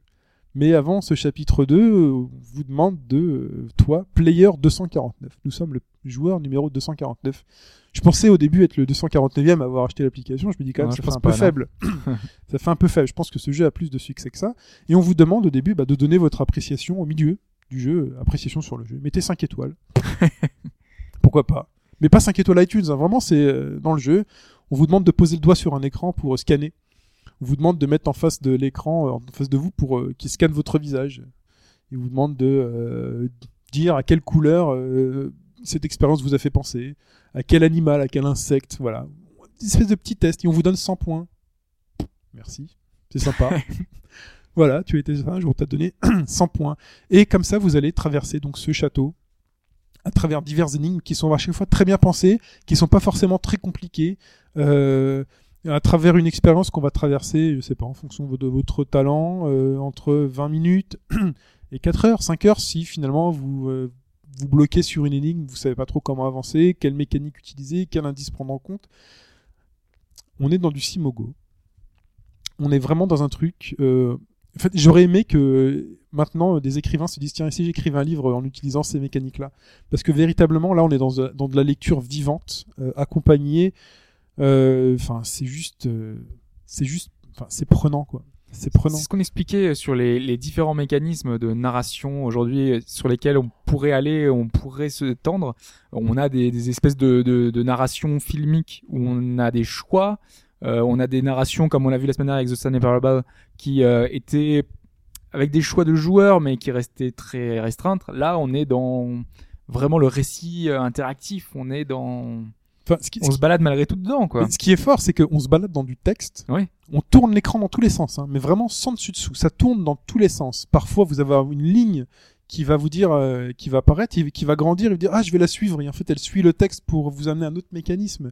Euh, et on se balade dans du texte, on tourne le téléphone dans tous les sens. Et en fait, en voyant ce texte défiler, on voit la map dans laquelle on est défilé. C'est ça, c'est ça qui est fort. On s'est imaginé, voilà, quand on lit un bouquin, on s'imagine l'environnement. En plus, là, c'est aidé par quelques illustrations. Euh, on est face à des énigmes d'une logique euh, implacable. Enfin, voilà, c'est logique. euh, c'est- il faut vraiment prendre mot à mot. Quand les indices sont là, il faut vraiment. euh. D'ailleurs, tu l'as pas dit, c'est en anglais. hein. Ah oui, ah oui. Bon, c'est en anglais. Donc c'est un anglais C'est un plutôt. peu voilà le soutenu. problème pour les plus Les textes qui sont euh, diffusés radiophoniquement sont en anglais aussi. Euh, à un moment donné, on va rencontrer des gens qui vont nous parler avec un accent français du plus bel, du plus beau, du plus beau genre. Félix Roth aussi, on a eu des Français. Mais, Ah, euh, beaucoup, oui. mais c'est vrai que c'est en anglais. Alors bon, j'ai une- pas de maîtrise de l'anglais. Enfin, je j'ai un anglais courant. Je mettrai sur mon CV que j'ai un anglais opérationnel, un anglais courant, qui m'a permis d'avancer dans le jeu. Voilà. Donc si vous êtes adepte Ouais, des jeux en anglais, des séries télé en C'est vraiment dommage que ce genre de jeu. Bah après, ça demande un énorme travail d'adaptation. Ah là, hein, il faut. coup, hein. Là, s'il sort en français, il va falloir vraiment bien adapter, bien choisir ses mots. Parce qu'il y a la longueur vraiment qui compte. il Ouais, y a... non, c'est- On est dans une forme de récit qui est juste un travail euh, fabuleux. On aimerait véritablement que voilà que ces supports numériques aujourd'hui que sont les tablettes et les téléphones qui- sur lesquels on essaie de nous vendre des livres, on se dit mais il faudrait vraiment que quelqu'un se penche sur le sujet et se dise je vais écrire un livre comme ça. On peut pas faire lecture plus vivante que ça.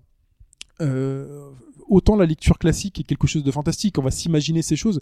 Autant là, si si on arrive à mettre en scène des histoires avec euh, soudain euh, le tonnerre éclata et puis tu as tu, tu au moment où tu lis ça le t'as, t'as le tonnerre qui éclate dans tes oreilles euh, une ambiance musicale quand on va arriver euh, quand on arrive dans une pièce alors qu'on on lit un c'est, vraiment très très fort et donc là sur les énigmes là rien à dire on traverse cinq chapitres euh, on découvre cinq cinq niveaux voilà pour un jeu qui coûte 4 euros 1 euro le niveau bon c'est vraiment très fort Simogo essaie de casser ce quatrième mur. Il essaye. Et là, je vais être un peu plus critique. Enfin, quoi que je l'ai été là en disant que c'est fantastique. C'est, euh, disons que pour moi, la tentative de quatrième mur est peut-être un peu facile et peut-être un peu faible. Voilà. Sans vouloir, C'est-à-dire? sans vouloir spoiler l'histoire, on veut nous faire comprendre qu'on fait partie de l'expérimentation, mais c'est pas, voilà c'est c'est très difficile de nous faire croire que nous faisons nous-mêmes partie de l'expérimentation alors que l'on lit le récit euh, d'une personne finalement à qui on s'est identifié pendant tout le pendant toute la lecture et finalement nous faire comprendre qu'on fait partie aussi nous-mêmes. Bon, voilà. Avec le propos un peu simple euh, quand on dit device six device c'est appareil. Euh, avec numéroté on peut facilement faire le parallèle avec d'autres appareils aujourd'hui qu'on nous vend et qui sont numérotés. iPhone 4 5 PS3 4 voilà. Donc voilà le propos tourne autour de ça de ce de ce device numéroté voilà, il y a des moments où c'est difficilement compréhensible, on sait pas trop où ça veut aller. C'est un, enfin, c'est un thriller normalement. C'est. euh, C'est un thriller, on sait pas pourquoi Anna est là, euh, on sait pas ce qu'elle fait là, on essaye de... Mais on, vraiment, on enquête, on. on cherche à avancer, on cherche à sortir. Anna essaye de comprendre. C'est pas nous qui enquêtons, c'est Anna qui essaye de sortir et c'est Anna qui essaye d'avancer. Et Anna est bloquée et on résout les enquêtes à la place d'Anna. Voilà. Euh, donc voilà, cette tentative de casser le quatrième mur est, est un peu faiblarde. En tout cas, c'est intéressant ce que tu disais sur le fait que voilà, il y a certains jeux comme ça qui nous qui nous remettent en cause sur le sur la façon dont on va voir certaines œuvres, certaines certaines choses. Moi, je sais que j'avais eu un peu ça avec la dernière œuvre de d'Eric Viennot sur euh, ce côté un peu série interactive. Finalement, ce qu'on voyait, on avait des, bouts de films, des, des scènes filmées qu'on avait tous les jours, et nous, on pouvait ramener des éléments d'enquête aux enquêteurs euh, qui étaient dans la série. Et euh, ce côté-là transmédia, justement, parce que ça se voulait transmédia, je pense que ça peut s'appliquer à plein de choses. Euh, après, euh, c'est ça, et on se dit c'est un peu fade les séries qu'on a aujourd'hui. On, on se dit des fois on, aurait, on aimerait interagir avec eux, on aimerait leur apporter quelque chose, et des tentatives comme celle-là, là, de rendre le livre un peu plus vivant, c'est peut-être l'avenir justement. Et donc c'est peut-être ces premiers jeux, ces prémices qui font que ben, on a une expérience enrichie et, et ce côté jeu vidéo qui ressort malgré tout, parce que c'est un vrai jeu vidéo. Oui, à travers ces énigmes, on est vraiment dans le C'est jeu pas vraiment un livre, hein, c'est vrai, c'est un vrai jeu vidéo. C'est un jeu d'énigmes, voilà. Voilà. Toujours le côté, le côté ludique. Côté ludique, sachant qu'on se balade. On, Ludique se, sous champignon quand même. hein, parce que je peux te dire que là, on se balade. euh, je me suis- je me suis frotté les yeux plusieurs fois quand tu m'as raconté un petit peu l'expérience. Non, non, on se balade dans ces lignes de texte comme on se baladerait dans un niveau. Ah non, non, j'imagine. ouais. C'est juste, euh, enfin, il faut le, il faut l'essayer pour le De comprendre. toute façon, on n'a pas toujours besoin non plus d'images. Enfin, de- on a Il faut de vraiment l'essayer pour le comprendre. Quand euh, je reviens en arrière dans le corridor, que je descends les escaliers, c'est je reviens vraiment en arrière dans le texte. Je reprends ce virage à gauche, je retourne mon téléphone dans l'autre sens euh, et je me balade pour aller chercher cet élément que j'avais vu et je reviens. Vraiment, il y a un truc à faire. Comme les personnes aujourd'hui qui font des bandes dessinées sur tablette avec les bulles animées, euh, les transitions entre les bulles, les choses comme ça. Là, je pense qu'on on tient peut-être quelque chose qui pourrait être un nouveau type de média, de lecture euh, accompagnée, qui pourrait éventuellement en plus enrichir le livre dont vous êtes le héros, puisque c'est vraiment quelque chose. Enfin, ces énigmes qui sont dans le dans le texte, c'est vraiment ça apporte quelque chose. Moi, ça m'a scotché. Vraiment, le- on se on se pose sur ce truc-là, on fout ses écouteurs. Et on, et on est bien, quoi. Et on est bien. Donc, euh, véritablement, c'est euh, à essayer si vous avez, bon, 4 euros à, à, à- à mettre dedans pour, pour essayer, pour tenter l'expérience. Pour un jeu iOS, c'est beaucoup, mais ça reste peu malgré tout. Quoi. Voilà. Mais véritablement, expérimentation de Simogo qui, euh, une nouvelle fois, arrive à surprendre et euh, voilà. Le, Donc, euh, moi, il y, a- il y a un truc qui me, enfin, un tout petit truc qui me chiffonne, c'est que c'est Simogo, donc c'est pour ça qu'on s'est penché dessus. Oui. Euh, parce que c'est un grand nom entre guillemets des jeux euh, iPhone, mais derrière il y a d'autres jeux peut-être moins, enfin moins médiatisés parce que justement la boîte n'est pas connue, qu'on est peut-être passé à côté. Donc euh, voilà, c'est là on- vraiment on a mis l'accent dessus, mais il y a d'autres jeux à côté. Il faut se renseigner. Euh, nous on essaye justement de, de, de vous donner les clés, on essaye de vous présenter des jeux comme ça, mais il y a pas mal d'autres jeux à côté. Les jeux iOS et les jeux mobiles en général, Android, euh, c'est la même chose.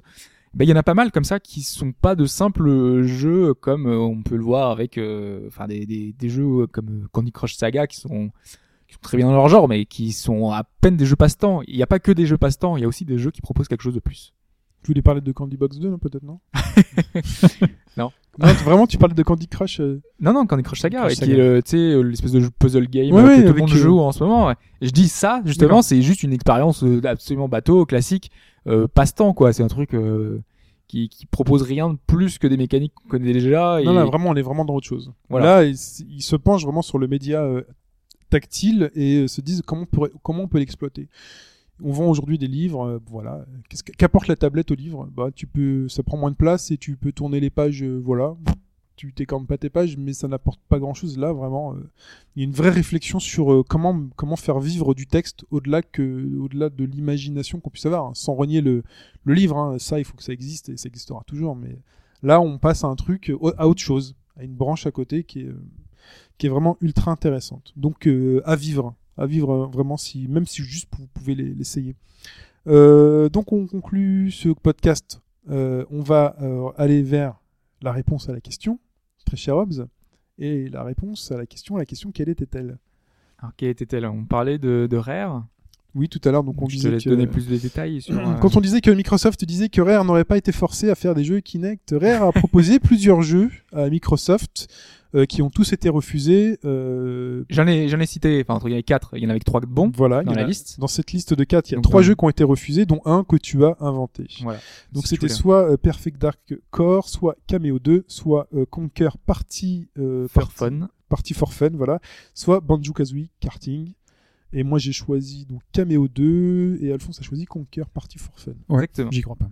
Donc déjà, il faut savoir que dans la liste, là j'ai donné quatre titres et il y en a une dizaine. Donc du coup, Microsoft a quand même fait euh, derrière beaucoup de, a proposé, enfin beaucoup de refus. Euh, donc c'est déjà un signe que bah, Rare a quand même essayé d'être un peu créatif. Euh, dans les refus, il y a beaucoup de jeux qui ne sont pas connus parce que c'était des nouvelles licences, des nouvelles idées. Euh, il y avait des MMO, euh, il y en avait, je crois qu'il y en avait deux dans la liste. Euh, il y avait des jeux d'action, des jeux d'aventure, il y avait deux jeux horrifiques. Donc euh, voilà, il y avait Rare qui a essayé de proposer des choses quand même, des, des, des, inno- des innovations. Et dans les non-innovations, donc on avait quand même certains jeux qui sont là issus de l'essence connue, de licence Rare, euh, éventuellement donc des suites de jeux. On va parler de la plus connue, euh, qui était Perfect Dark, celle qui a fait le plus parler finalement quand euh, Rare a été racheté, qui était un jeu à l'origine euh, donc euh, sur euh, sur GameCube, qui est passé sur Xbox et qui est ensuite passé sur 360. Donc c'est pour ça que c'est un peu un gros raté. Et est-ce qu'il y a eu une suite? 104. Ouais, pas 64. GameCube. euh, 64 Mm. Oui, oui, c'est ça, oui, exactement. Euh, donc, euh, eh ben, est-ce que c'est réussi? Est-ce que c'était, enfin, est-ce que c'était vraiment une idée qu'ils ont eue ou pas? Oui. C'est une, euh, c'était une vraie, une vraie idée qu'ils ont eue. Ils avaient commencé le développement. Euh, ils avaient essayé. Enfin, on voit, il y a des premiers visuels, de, de- des croquis, des concept art, de quelque chose de plus, euh, de plus mature, comme ils disaient, Plus comme ils l'ont expliqué, dark. voilà. Plus perfect, plus dark. et donc ça, ça a été refusé. Donc ça, ça a été refusé. Ok. Alors ensuite, et ça a son importance, c'était par la team Conquer. Ok. Ensuite, euh, un autre titre qui a été refusé. Euh, je pensais que vous auriez hésité là-dessus, parce que je me suis dit, si l'idée est bonne, c'était un petit peu facile. Euh, Banjo Karting. Euh, Ça qu'ils aient eu l'idée, c'est super probable qu'ils aient eu l'idée. Voilà, mais ils avaient déjà normalement, tu sais, Diddy Kong Karting, ils avaient Mhm. déjà bossé sur des jeux un peu de, de, de cette idée-là. euh. Ben, donc effectivement, ils ont vraiment euh, pensé à l'issue de Banjo-Kazooie Nuts and Bolt, qui nous permettait de customiser à fond nos bolides. Et ben, ils ont repris ces bolides-là et ils les ont imaginés dans un jeu de karting, donc avec tout l'univers de Banjo autour. Donc ça avait bien existé. Les premiers modèles 3D qui avaient été effectués ont été repris. Euh, Il y en a un notamment qui a été repris pour euh, Sonic euh, euh, All Star All-Star Racing. Enfin, c'est le premier, je crois. Donc ils ont repris un véhicule de Banjo et ce véhicule-là, c'était fait normalement pour Banjo Karting. Donc, euh, donc voilà, il y avait, ils avaient commencé un petit peu, mais vu que Banjo n'a pas eu de succès, eh ben, ils ont complètement arrêté le projet. Du coup, il reste deux réponses. il Bah, reste- Entre nous deux, il y a un vainqueur. Voilà, il y a un Il vainqueur. peut en rester qu'un. Du coup, il y a le classique Cameo 2 et euh, le pas trop classique, pour dire ça euh, de manière pas française, euh, Conquer Party for Fun. Donc il y a le piège et pas le piège. Le piège est pas le. Ouais, ça pouvait être deux pièges justement. Je me suis dit, euh, allez. Donc, on va commencer par Cameo 2, Mhm. qui était donc, qui a- son développement a commencé tout de suite après le développement de Cameo. Bon, donc j'ai perdu. Donc effectivement, tu as perdu. Le Cameo 2 a bien commencé, été euh, débuté avec un style un peu plus encore là euh, mature dans le côté euh, voilà, on est passé chez Microsoft, donc du coup on fait plus des trucs un peu jolis, un peu petits, un petit peu mignons. Le renfiler des flingues. Euh, voilà, les et tout. Non, non, mais voilà, ils sont partis faire quelque chose un peu plus, un peu plus réaliste. Et euh, bah, Conquer, euh, non, ils ont pas du tout eu l'idée de faire un, un Un party game. Ça euh, marche plus les party games, pas énormément. Ou alors il faut passer, euh, il faut passer en merde. En, il, il faut, il faut du Kinect, il faut, de Ouais. la- il faut voilà, du capteur, il faut, faire Kinect Sport, c'est ça Ouais, il faut faire Kinect Sport, ouais. Un Ouais, Conquer à Sport. J'hésitais à plus, faire, tu vois, que- Conquer, Kinect. Je me suis dit, ça va faire un peu trop, tu vois. Euh, Donc voilà, il n'y a pas eu de jeu Conquer euh, après en projet. Euh, Il n'y a aucun jeu Conquer. Tous les, les, euh, les personnes qui ont travaillé sur Conquer ont bossé sur différents projets qui ont tous été annulés, dont euh, Perfect Dark et d'autres. Très bien. Malheureusement. Bah, félicitations. Quelle Alphonse, tristesse. Toi, Bah merci. Toi, Merci, tu viens, merci. tu débarques de temps en temps, et boum, tu Tu es as une tranquille. Ouais, je crois que c'est pas la première fois, ça va être la deuxième ou la troisième fois, je pense. C'est possible. Ouais. C'est vrai Ouais, mais avant j'avais la chaise de la gloire, c'est pour ça. Vini, Vili, Vici, Alphonse. Uh-huh. Et peut-être que quelqu'un est Vini, Vili, Vici euh, cette semaine par rapport bonne au, réponse, ah, ouais. au plus musical, plus musical de la semaine dernière qu'on va rediffuser.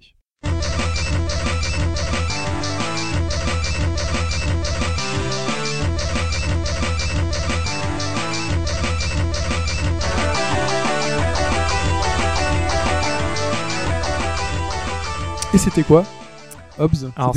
C'était un jeu de Nintendo, un jeu euh, qui va vite, très très très très vite. Ce jeu, c'était F0. Mais quelle version? Est-ce qu'on a eu plusieurs réponses? Est-ce qu'on a- est-ce que des gens ont douté sur la version de ce F0 Non. Non? Non. Donc là, c'était la version GBA, c'était Maximum Velocities, euh, qui était euh, une version plutôt correcte hein, de, de F0, euh, mais plutôt bonne. C'est peut-être même la... Ah non, il y a eu une version de F0 sur GameCube ensuite. Ouais. C'était le F0 J'ai- arcade. Ouais, qui était de Sega et qui était fabuleux. Euh, et donc euh, cette semaine, combien de réponses? Et ben là, c'était dur cette semaine. cette semaine, le, le truc, c'était le piège pour est-ce que savoir euh, si euh, notre ami qui était premier. Tout à fait. On avait Jérémy qui était premier à 39 Jérémy, points. ouais. J'ai mis à jour le... Le, le classement, donc il est dispo là depuis quelques minutes, là qu'on enregistre ce dimanche matin. en direct, Facebook. je poste. Ah il est posté, donc Jérémy a 39 points, donc quand il écoutera. Et est-ce que Jérémy allait marquer ce point supplémentaire? Il y a eu une réponse et est-ce que c'est lui? Et donc il y a eu qu'une seule réponse cette semaine. C'était tellement dur qu'on a eu une seule réponse. Et cette réponse, eh ben, c'est Jérémy. Et c'est ça qui est fort. C'est que le bout. baron, Calix, tous, personne n'a trouvé.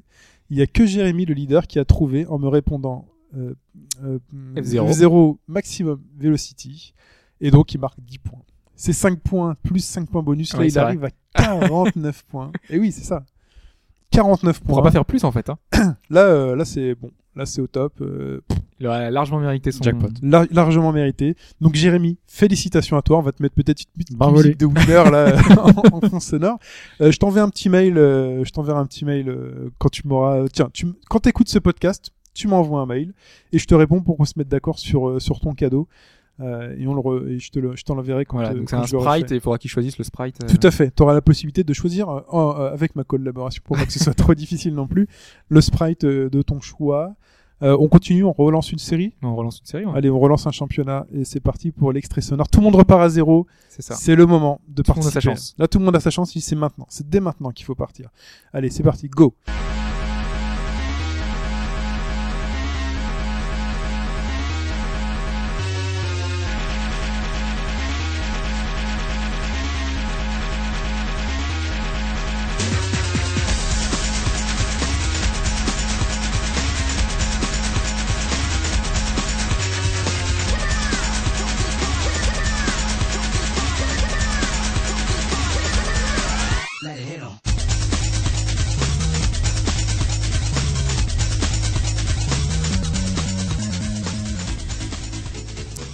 Voilà pour cette euh, troisième saison du jeu euh, du concours de pixel pixel art de moi de Chine. Euh, donc pour me répondre, c'est bah ça n'a pas changé. Voilà, on changera pas. C'est chine at hbgd.fr, shin at hbgd.fr. Peut-être qu'on changera le jour où j'aurai vraiment beaucoup beaucoup de réponses. Là, il faudra qu'on mette un truc. spammé. Il faudra mettre un truc sur un site internet euh, qui pourrait peut-être sortir un, truc genre les gens mettent leurs réponses, tu vois, et puis ça trie automatiquement. Voilà, il y a un truc de plus à faire. Euh, donc voilà, j'ai donné l'adresse où répondre. Euh, très chers auditeurs, donc on se retrouve sur robagauche-droite.fr sur le forum. Inscrivez-vous euh, sur le Facebook, likez-nous, aimez-nous. Aimez-nous, alors c'est quoi? Aimez-moi, déteste-moi. J'étais plus Polnareff, moi. C'est vrai? Ouais. Moi aussi, je suis très Paul Naref. Pourtant, on Euh, avait pas les mêmes cheveux. donc, oui, c'est vrai. Mais on a les mêmes fesses. J'irai pas vérifier. Ou euh, hbgd On va croire sur fr parole, ouais. sur Twitter. Euh, le tweet. Euh, très bien. Les gars, rien à ajouter? Rien à ajouter. Ce non, sera non, tout votre honneur. Très bien. Bah, très chers auditeurs, très chères auditrices, on se retrouve très bientôt la semaine prochaine. Bye bye Ciao. Ciao.